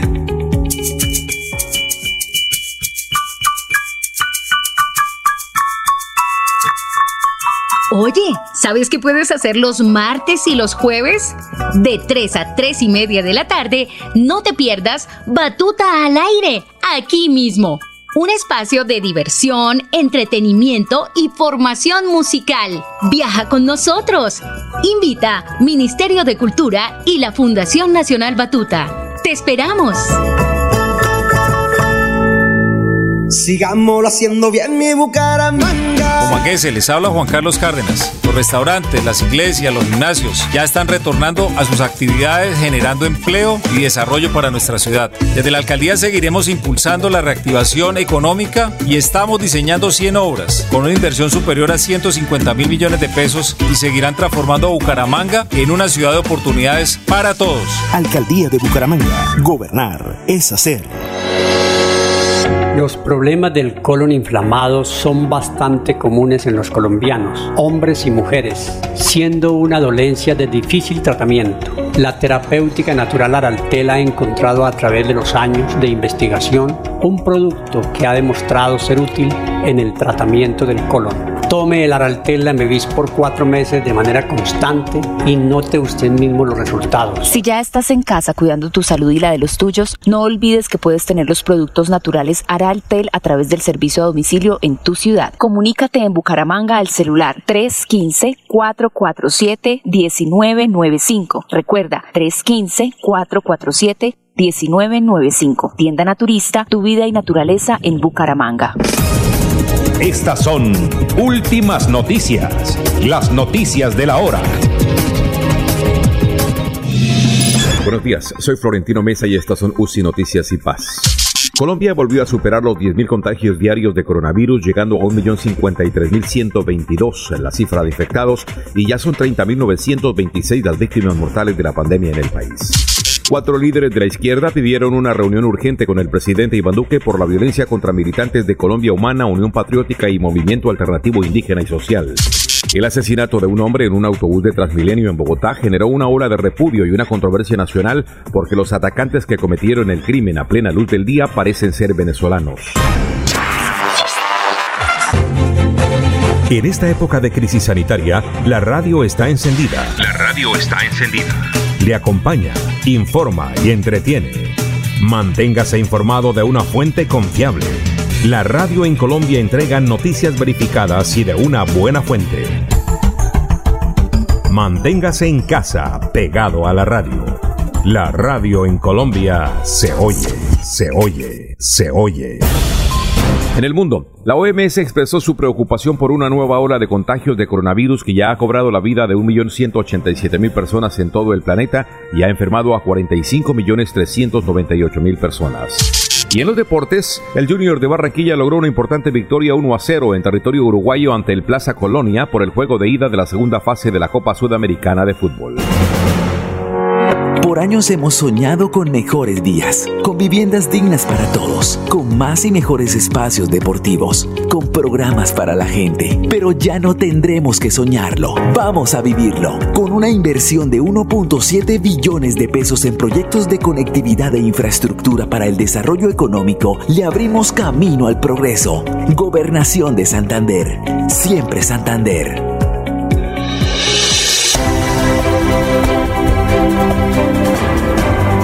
Información y análisis. Es el estilo de Últimas Noticias por Radio Melodía 1080 AM.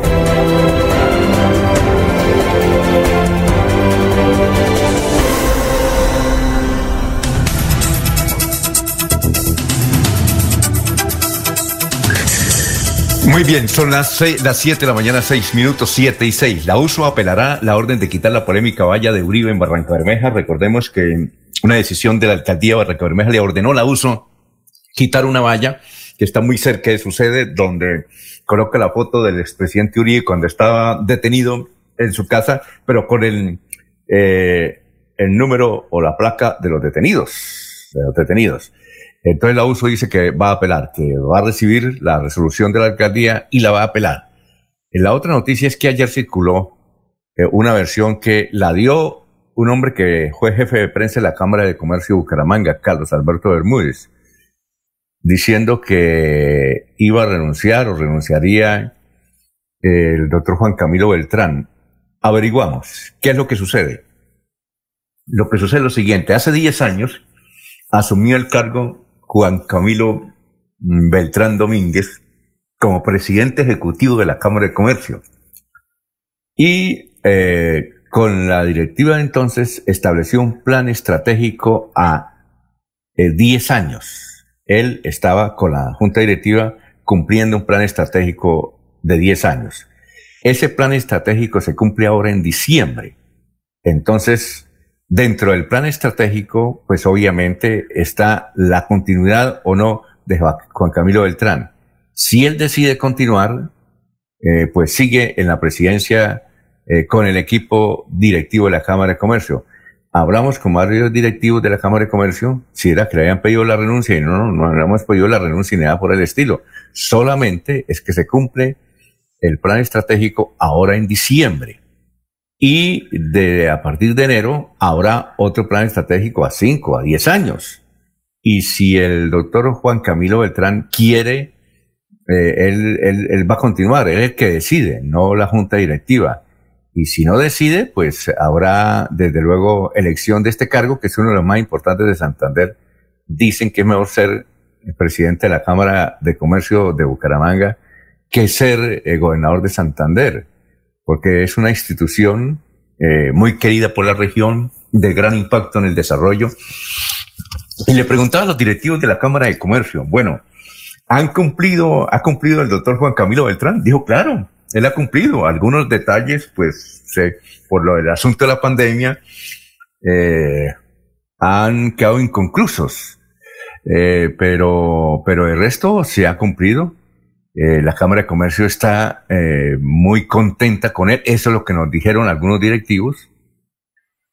Eh, no sé si allá habrá grupo del director o no grupo del director, pero en todo caso la Cámara de Comercio es una institución muy querida y esa es la noticia. No es que le hayan pedido la renuncia, según lo que nos comentaron a Juan Quirino, sino que se cumple un plan estratégico, un trabajo.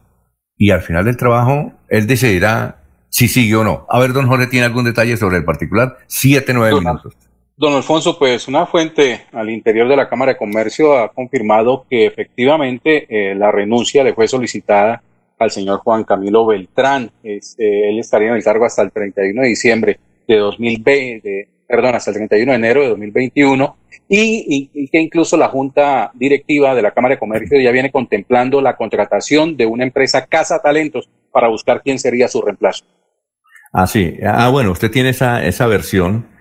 Eh, pues eso fue lo que me dijeron en la directiva de la Cámara de Comercio, que no es que lo hayan pedido la sino que se cumple el plan estratégico de 10 años, ¿no? Pero sí, como hizo usted y como ha señalado eh, esto Carlos Alberto Bermúdez, que tiene muchos vínculos con la Cámara de Comercio, recuerden que fue durante mucho tiempo el director de comunicaciones de la Cámara de Comercio, ¿no? Bueno, vamos a ver qué sucede. Son las 7 de la mañana, 10 minutos. Vamos con una noticia, Jorge. Estamos en Radio Melodía y tenía una pregunta para el doctor Julio, para se me fue. La pregunta era eh, si María Jimena Usán no dice el nombre de los amigos Char, pero sí insinúa, pues da todos los elementos. ¿Sí? Da todos los elementos de que podría ser eh, a los que ella se refiere, lo hace en forma subliminal, sin dar el nombre, que si le cabría una denuncia penal o algo por el estilo o por calumnia. Pero bueno, se nos fue el doctor Julio Enrique, vamos a ver si es que está eh, conectado ya a una de las universidades donde él está. Muy bien. Eh, sigamos con noticias, Jorge. Don Alfonso, se conoce más detalles del escándalo en la policía del Magdalena Medio, cuando una mujer habría sido abusada sexualmente en una reunión social de agentes de esta institución. Eh, eh, de acuerdo a la información que se ha entregado, el hecho se habría presentado el pasado viernes 23 de octubre tras una celebración del ascenso de un oficial en Barranca Bermeja. La reunión social inició con un almuerzo ofrecido por un capitán en un restaurante del puerto petrolero en el que habrían participado unos 15 uniformados. Agrega el informe periodístico que en la noche eh, se sumaron a la celebración una patrullera y una amiga suya que se habría pasado de copas y por tal motivo fue dejada en una patrulla de la policía. Al parecer, el oficial anfitrión de esta celebración habría sido sorprendido por la patrullera abusando sexualmente de su amiga y por tal motivo denunció el hecho a la línea 123. Decidió llevar entonces a su amiga a la práctica de un examen médico legal que fue infructuoso en las primeras dos instituciones de salud en las que acudieron, porque supuestamente no había quien la practicara. Finalmente fue en una tercera IPS donde fue posible hacer el chequeo. El informe agrega que la uniformada recibió un ofrecimiento de dinero de quien resultó implicado en este hecho con el fin de convencerla de desistir de la denuncia de abuso sexual.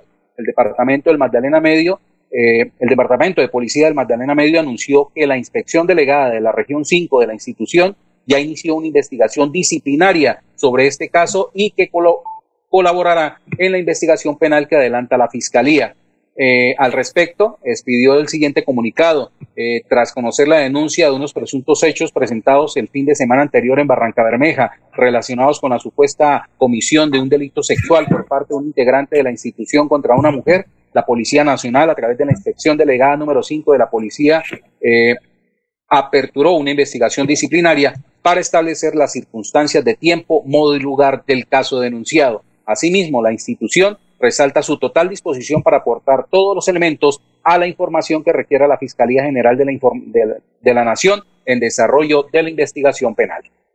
Eh, Laurencio, usted tiene un invitado, pero eh, es muy larga la entrevista porque tenemos también ahí... No, vamos, Alfonso, ¿Ah? vamos a cambiar y vamos para Barranca mejor, porque es que en la televisión logró hablar con Anette Tadeo, senadora de los Estados Unidos por, por el estado de Florida, en Miami. Ella es, digamos, santandereana, obviamente ya ahora nacionalizada estadounidense, es hija de padre americano y de, de madre santandereana. Pues eh, Enlace Televisión logró ubicarla en Miami y aquí está este informe precisamente. Senadora, buenos días. La saludamos desde Barranca Bermeja, su tierra natal. El almacén, como le decíamos, pero sí, mi abuela de mi madre, o sea, la, mamá de mi madre, una persona a la cual pues yo estaba muy cercana y, la adoraba muchísimo. Muchos recuerdos de Barranca Bermeja, de la familia, de, los tiempos eh, muy lindos, eh, los años nuevos con mucha parranda.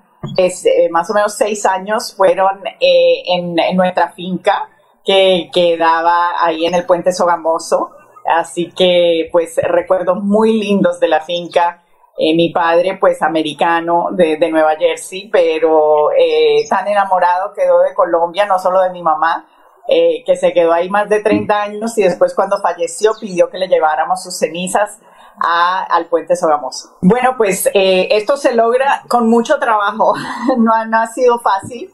Yo vivo en Miami, donde la mayoría de la comunidad de Miami es obviamente cubana.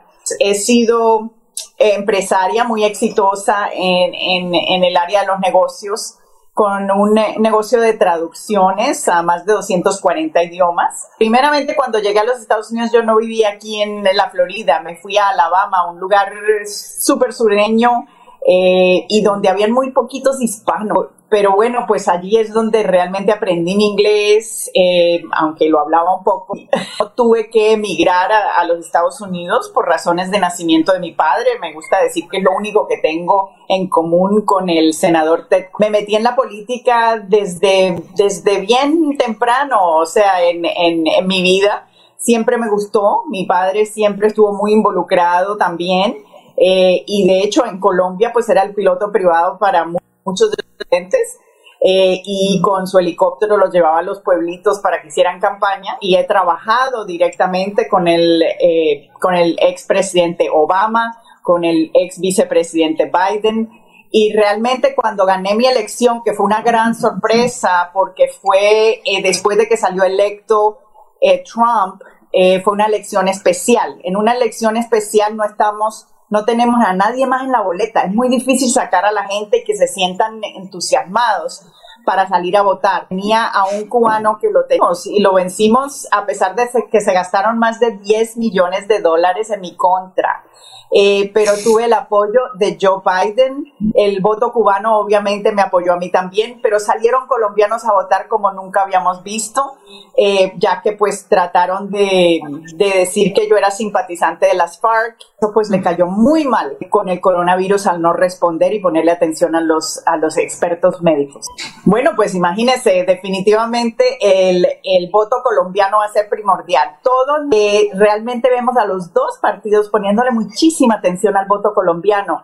¿Por qué? Por, por ejemplo, yo ya voté yo entregué mi voto por correo. Ya en línea yo puedo ver que lo recibieron, pero todavía no lo han contado. El voto colombiano es un voto que tiende a votar demócrata y que, y que realmente va a ser eh, decisivo en esta elección, afortunadamente. Así que esta elección es de vida o muerte en serio y eh, obviamente con el número de vidas que hemos perdido con el coronavirus, eso lo demuestra y por eso es que es muy importante que la gente salga.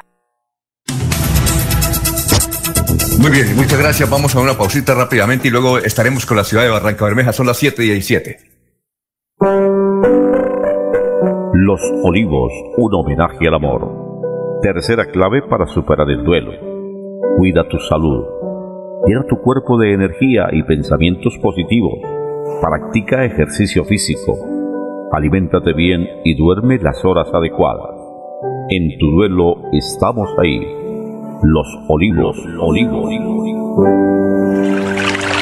¿Sabías que si tenemos mayor acceso a agua potable mejorará nuestra calidad de vida? Esto hará Agua Vida, un plan que traerá bienestar a lo largo y ancho de Santander. Plan Agua Vida, siempre Santander. Gobernación de Santander. De remates La Isla. Del 30 de octubre al 2 de noviembre llegan los descuentos y remates a la isla. Por compras superiores a 50 mil pesos, reclame una boleta y participe el 2 de noviembre en el sorteo de una espectacular CR4 de Acate Motos. Espere la llamada ganadora y responda: Yo compro en la isla. Carnaval, carnaval de remates, yo compro en la isla.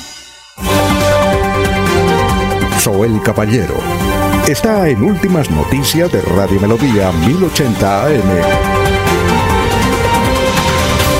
Alfonso, para usted, para los compañeros, igualmente para todos los oyentes, con el fin de salvaguardar la vida y salud de todos los barranqueños durante la fiesta de los niños que se vivirá este fin de semana. El alcalde distrital Alfonso Eljas Marrique emitió el decreto 248 que establece toque de queda los viernes, sábado, domingo desde las 11 de la noche hasta las 5 de la mañana. Se prohíbe la realización de eventos públicos y privados a partir de las 6 de la tarde de este viernes hasta las 6 de la mañana del lunes 2 de noviembre en todo el distrito de Barranca Bermeja. Se prohíben las reuniones sociales en salones de conjuntos cerrados, establecimientos de comercio, sitios públicos, centros comerciales, vías públicas, salones comunales y los tradicionales recorridos por los barrios del distrito para recoger dulces y mostrar el disfraz. Se prohíben espectáculos públicos que generen aglomeraciones en salones de conjuntos cerrados, establecimientos de comercio, sitios públicos o centros comerciales, vías públicas y salones comunales. Las autoridades realizarán los controles necesarios para verificar el cumplimiento de estas medidas. Noticia con la que amanece el distrito. Continúen compañeros en estudios en últimas noticias de Melodía 1080 AM.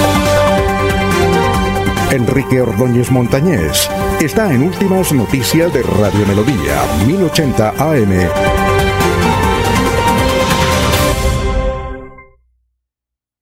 Y el Domínguez siempre he dicho Santander del Sur.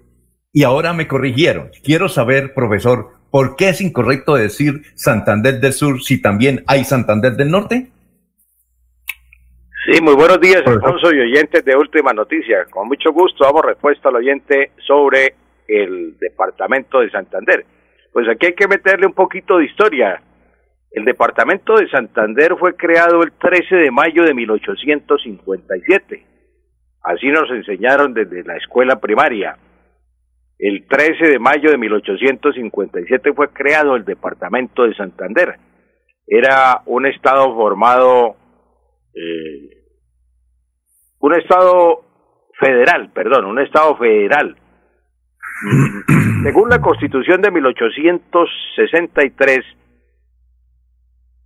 el, el Estado ya mm, se llamó Estado soberano, pero según la Constitución de 1886, se llamó Departamento de Santander, desde 1886, en la Constitución, así se ha llamado siempre desde la Constitución de 1886, Departamento de Santander en memoria de Francisco de Paula Santander, el famoso héroe de la independencia, nacido en Villa del Rosario.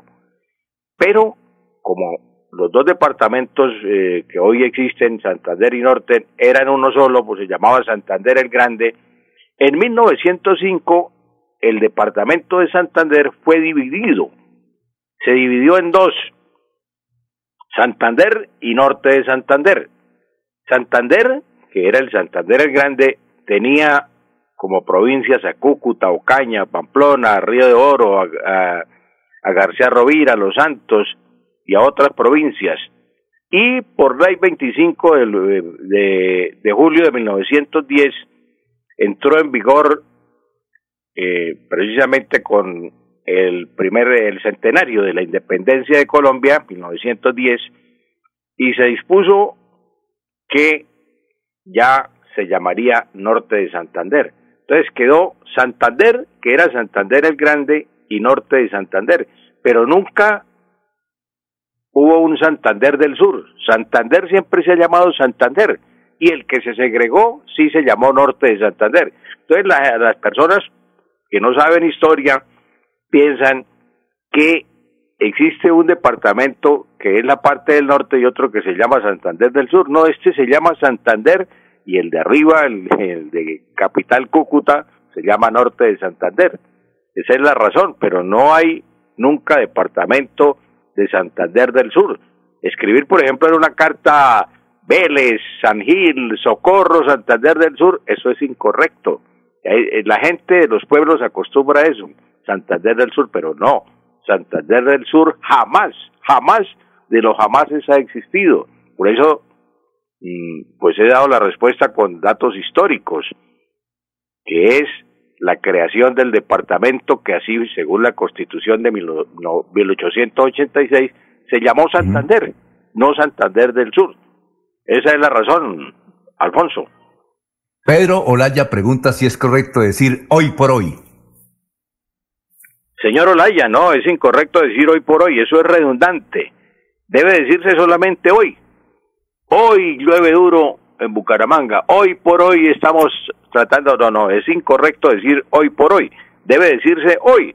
También es incorrecto decir hoy día. Hoy día los chilenos tienen mucho esa costumbre. En Chile se escucha mucho el hoy día, hoy día. El, eh, don Francisco en su famoso show hoy, hoy día, hoy día vamos a hacer tal cosa, hoy día no, hoy, hoy, simplemente hoy. Decir hoy por hoy, hoy día, es pleonasmo, Alfonso, es incorrecto. Hay un programa de, de radio que se llama Hoy por Hoy. Sí, sí. hoy por hoy, pero entonces eh, la persona que, eh, el periodista o la persona que creó ese programa no se dio cuenta que era un pleonasmo, es decir, hoy por hoy. ah, bueno. Muchas gracias, profesor. Eh, feliz puente, ¿no?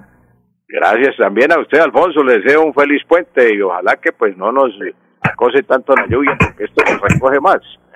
Feliz ah, bueno, semana, Alfonso. Muy bien, eh, bueno, muchachos, muchas gracias. Eh, nos vemos el, ¿qué? El martes, ¿no? Porque el lunes sí, señor. Y que no, siga lloviendo porque puede dañar la visita presidencial, Alfonso. Está opaco, está cerrado el aeropuerto Palo Negro. Muy bien. Ya viene el doctor Iván Calderón con las respuestas a los oyentes. Son las 7 de la mañana, 25 minutos. Últimas noticias los despierta bien informados de lunes a viernes. En todas las áreas de la información regional, un periodista de Últimas Noticias registra la información en Radio Melodía 1080 AM y en melodíaenlínea.com. Director Alfonso Pineda Chaparro. Aquí Bucaramanga, la bella capital de Santander. Transmite Radio Melodía, Estación Colombiana, HJMH, 1080 kilociclos, 10.000 vatios de potencia en antena, para todo el oriente colombiano. Cadena Melodía, la radio líder de Colombia.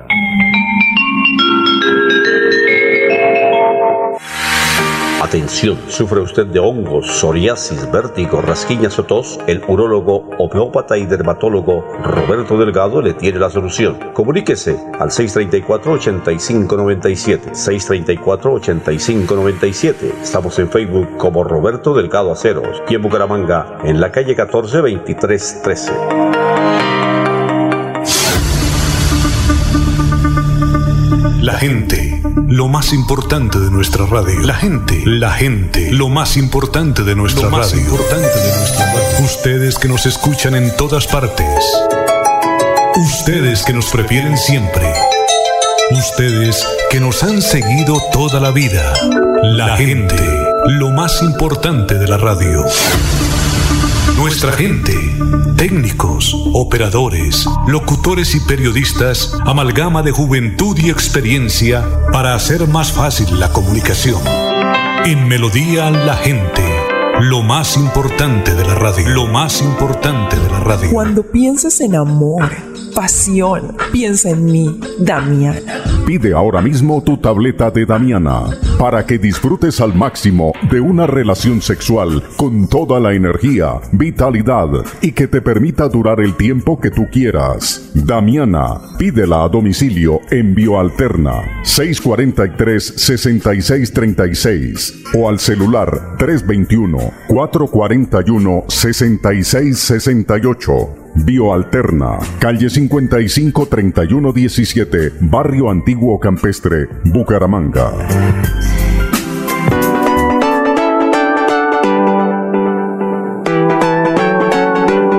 Melodía, Melodía, Radio Sin Fronteras. Escúchenos en cualquier lugar del mundo. Melodíaenlínea.com es nuestra página web melodíaenlínea.com. Señal para todo el mundo. Señal para todo el mundo. Radio sin límites, radio sin fronteras. Radio Melodía, la que manda en sintonía.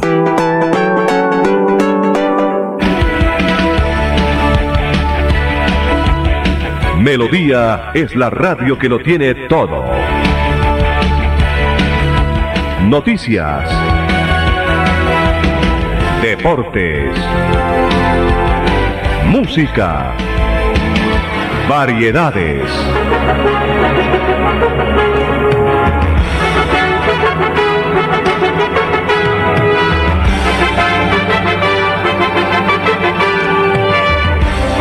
Melodía La Grande.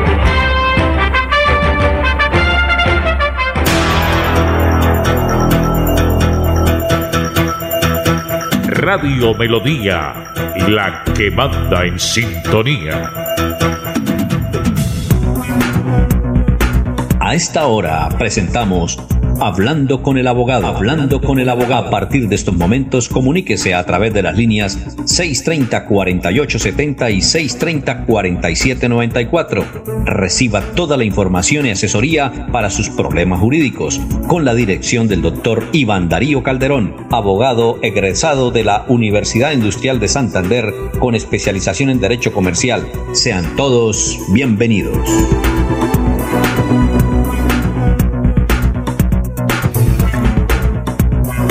Muy bien, son las 7 de la mañana, 30 minutos. Bienvenido, doctor Iván Calderón. ¿Cómo está? Tenga usted muy, muy buenos días. ¿Cómo se encuentra hoy viernes, antes del puente?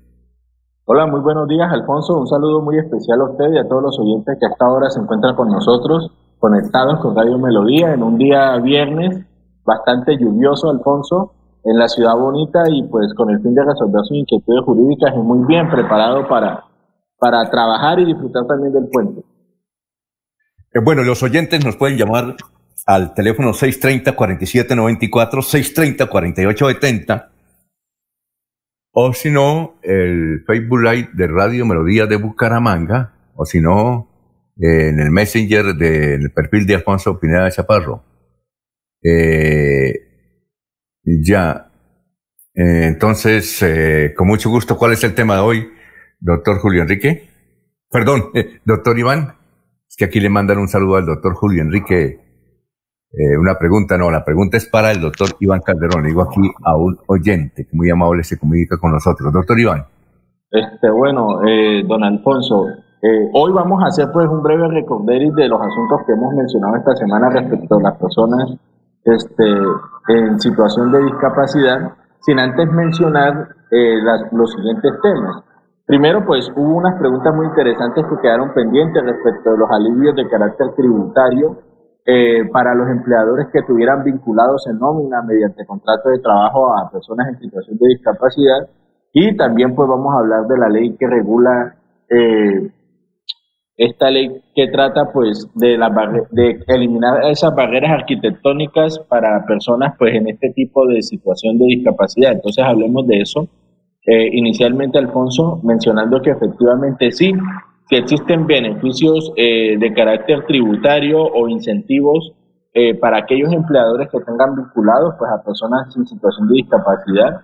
Eso está pues regulado en la ley 361 de 1997, por ejemplo, pues Alfonso, el artículo 24 menciona que las empresas que tengan pues personas en situación de discapacidad eh, son preferidas en igualdad de condiciones en los procesos de licitación, adjudicación y celebración de contratos, ya sean públicos o privados, si tienen en su nómina por lo menos un mínimo del 10% de sus empleados en situación de discapacidad. Entonces acá podemos ver eh, una gran posibilidad que tienen aquellos empleadores que vinculen, aunque sea el 10% de personas en situación de discapacidad, con el fin de tener una cierta preferencia para lo referente a licitación, adjudicación y celebración de contratos.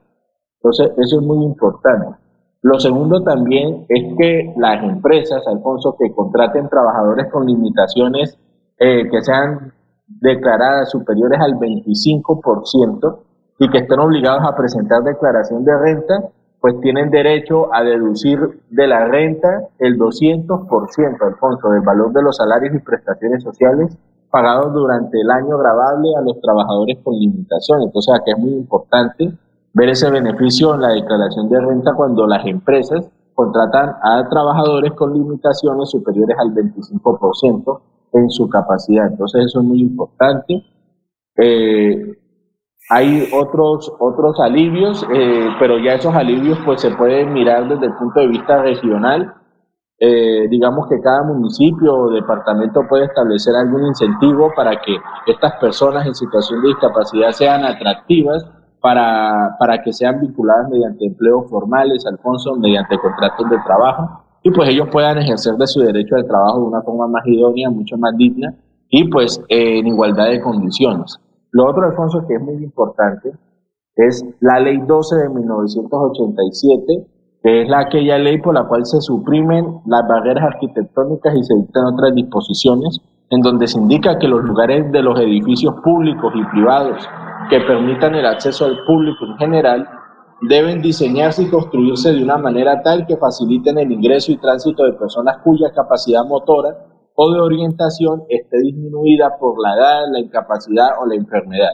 Entonces, esta ley 12 del 87, en su artículo primero, regula estas disposiciones, lo cual demuestra, Alfonso, que las personas en situación de discapacidad en búsqueda de, avanzar de ese modelo clínico rehabilitador a este modelo social, pues se les trata de acondicionar todos los espacios y se generan incentivos de carácter laborales y tributarios para que estas personas en definitiva puedan gozar de sus derechos de una manera plena, de una forma directa y pues tratando de que paulatinamente eso pues vaya siendo mucho mayor y sean más las personas en situación de discapacidad que puedan acceder a la formalización de empleo digno. Eh, eh, doctor, una cosa que usted nos respondió es, eh, ¿de qué número de empresas, de, digo, empresas de qué número, una pregunta que nos hicieron ayer, precisamente un empresario, de a partir de qué número de empleados se obliga a tener un discapacitado? A ver, Alfonso, no es que sea una obligación tener un discapacitado o una persona en situación de discapacidad mejor.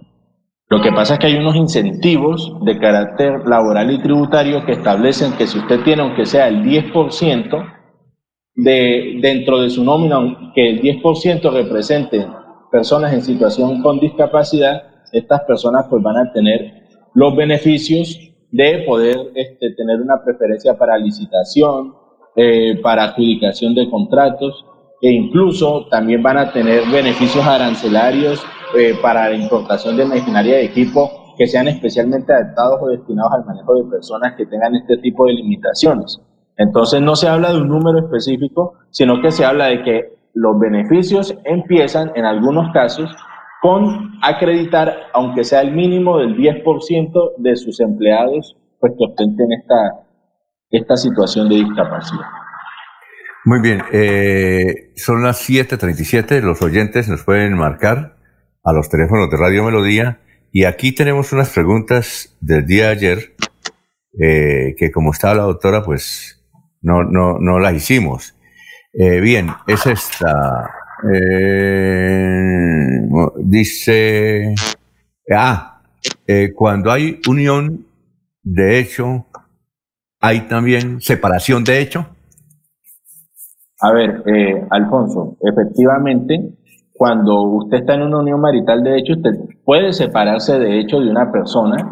Eh, es decir, que usted pues ya no quiere seguir con ella, eh, siente que la convivencia se ha tornado eh, insoportable, entonces usted puede tomar la decisión de separarse de hecho de esta persona.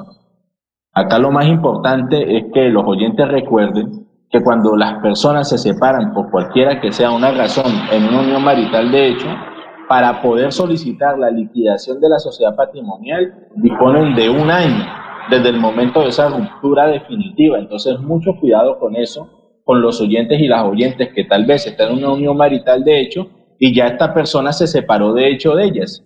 Ya incluso se fue a vivir con otra persona o se fue a vivir solo en otro espacio. Entonces, disponen de un año para poder solicitar la liquidación de la sociedad patrimonial. Entonces, es muy importante tener en cuenta eso. Muy bien, eh, nos pregunta Elber, seminario de Floria Blanca. Eh, ¿Nos puede explicar qué es eso de derecho canónico y derecho normal? Derecho canónico. Sí. claro que sí, Alfonso. Lo que pasa es que el derecho canónico es, eh, es el compilado normativo que se tiene en materia religiosa, ¿sí? Y que aplican pues las personas que pertenecen a este tipo de culto religioso católico. Entonces, este tipo de personas se rigen por el derecho canónico, lo que son eh, los, eh, los padres, los sacerdotes, ¿sí? los obispos, arzobispos, todo este tipo de personas, incluso Alfonso, eh, la jerarquía y las líneas de poder que existen en la Iglesia Católica están definidas y reguladas y reglamentadas en el código canónico que ellos tienen. ¿sí? Aparte de ellos, ahí tienen sus normas de carácter civil, de carácter de familia, y que pues ellos en última son los que aplican para el cumplimiento pues de las normas internas de de las personas que están vinculadas pues al rito católico. Ah, ya. Eh, nos vuelve a escribir el señor que nos escribió eh, ayer. Dice la señora que nos escribió ayer. Dice, la pregunta era mía, separación de hecho, también, digo, a unión de hecho, también separación de hecho. Lo que pasa es que con mi pareja, que me voy a, me voy a separar, esa tenía un matrimonio oficial con la Iglesia Católica y no hizo la separación. ¿Ahí qué se debe hacer? Bueno, Alfonso, acá lo importante que hay que explicarle al oyente es que lo más importante en este caso es que él se haya separado civilmente de la señora que era su esposa.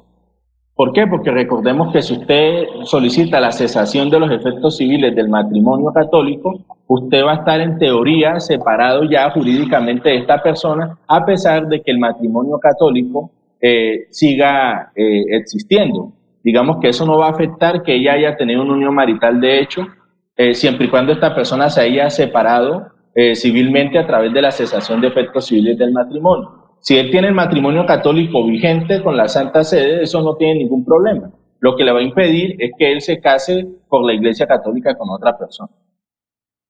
Ya, eh, también es una pregunta de ayer.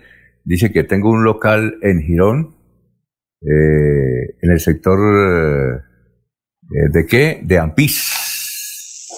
El señor no me quiso recibir el local porque no puedo seguir pagándole ahí, y, pero el contrato se vence en noviembre.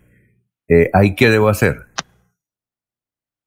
Bueno, si el contrato se vence en noviembre y él está desesperado por entregar de una vez, él lo que tiene que hacer es pagar la, la indemnización que contempla el contrato para que él pueda irse. sí, doctor, pero es que él no tiene plata, por eso. Es decir, es que está, precisamente lo entrega porque está en la olla. Eso me pues, dice. Bueno, pues ahí es una situación complicada, ¿sí?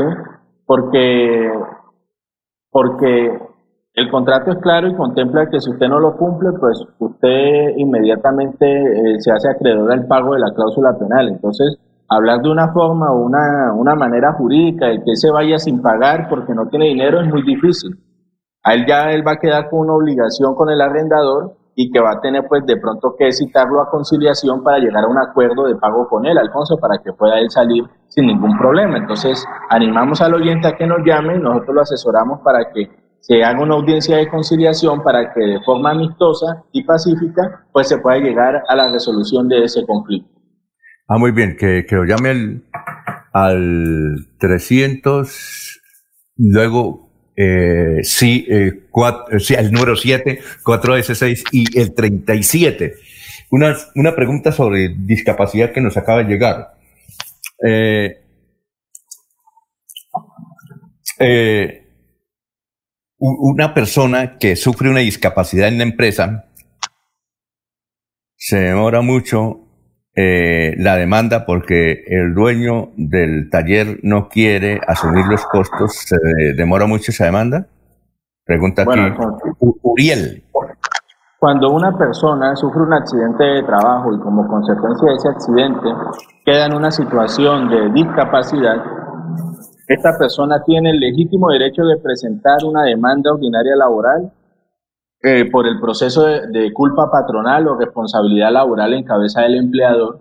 Y pues ese es un proceso ordinario, Alfonso. Los procesos ordinarios siempre se toman un tiempo.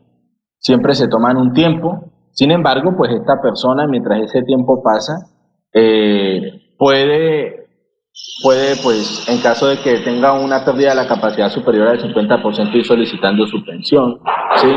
Puede ir adelantando otros trámites, pero sí, ese proceso judicial, Alfonso, eh, tiende a demorarse y pues tiene que hacerlo mediante abogado.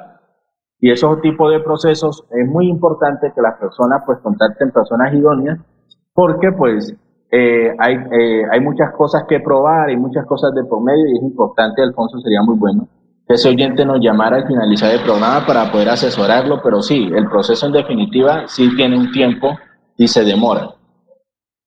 Bueno, este es un tendero, dice, yo los escucho aquí desde Matanza. Eh, tengo una demanda por alimentos y yo le estoy proponiendo a la mamá de mi hijo que, que una parte de, de la mensualidad se la pague en especie. Eh, eh, usted me puede orientar. Esto ya lo había tratado, doctor, pero sin embargo orientemos aquí al caballero que nos escribe desde Matanza. Bueno, para el oyente que nos escucha desde Matanza, eh, manifestarle que efectivamente la ley no prohíbe que, que se entreguen obligaciones de alimentos en especie. Acá el tema está, Alfonso, ligado directamente a que haya un acuerdo entre las partes para que esto pueda surtir. Porque por más que él quiera, eh, entregar parte de los alimentos en especie.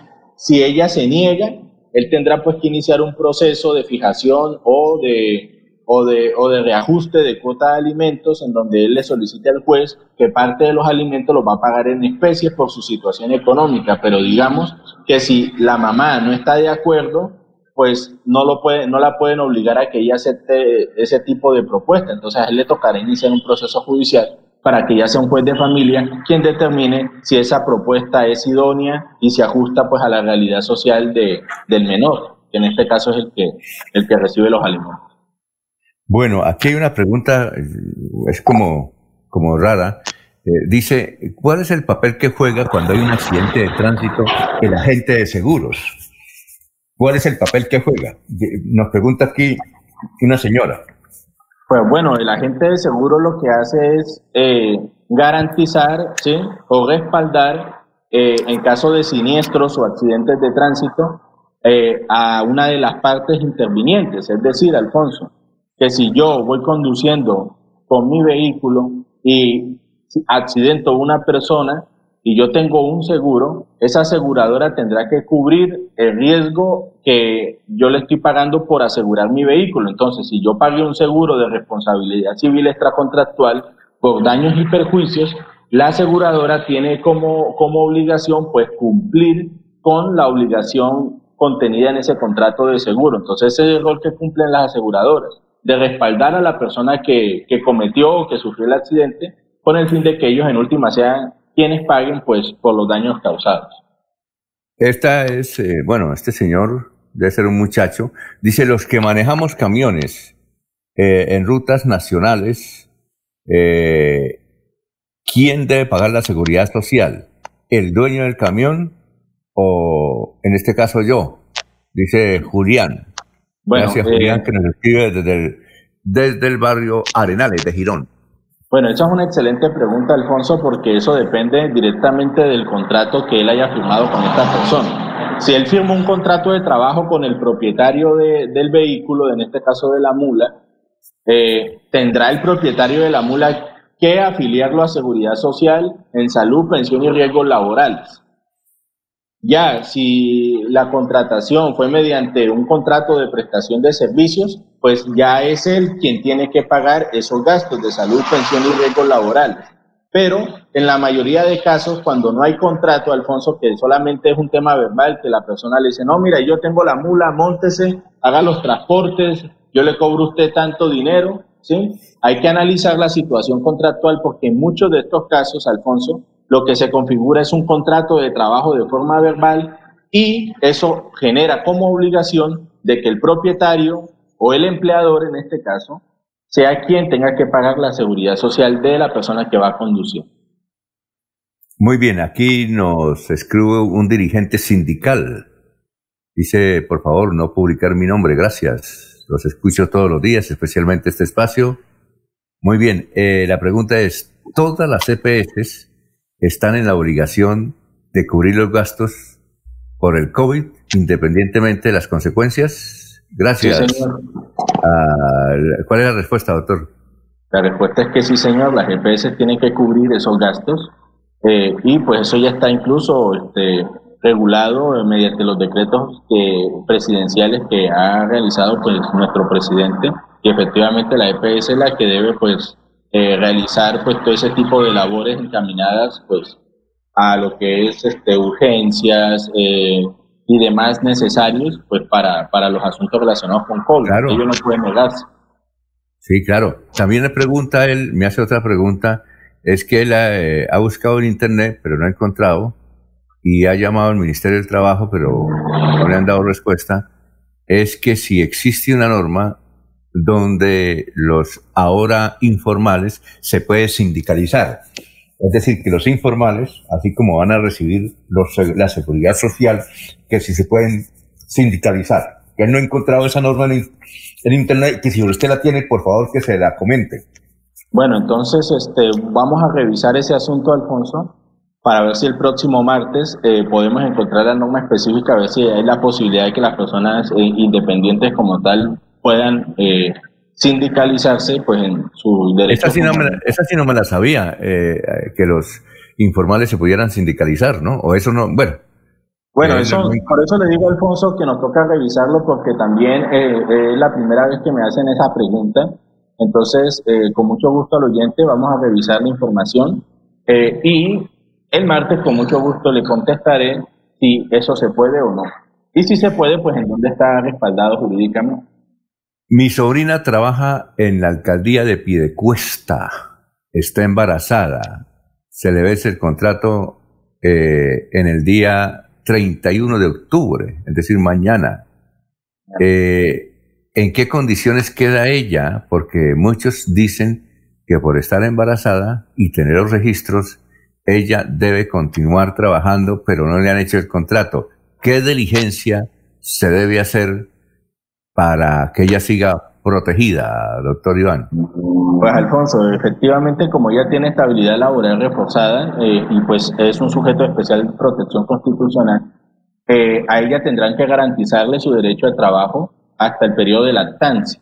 Digamos que esto no es una camisa de fuerza, Alfonso, para que eh, en este caso la administración sea obligada a renovarle el contrato de trabajo por un año más, por ejemplo.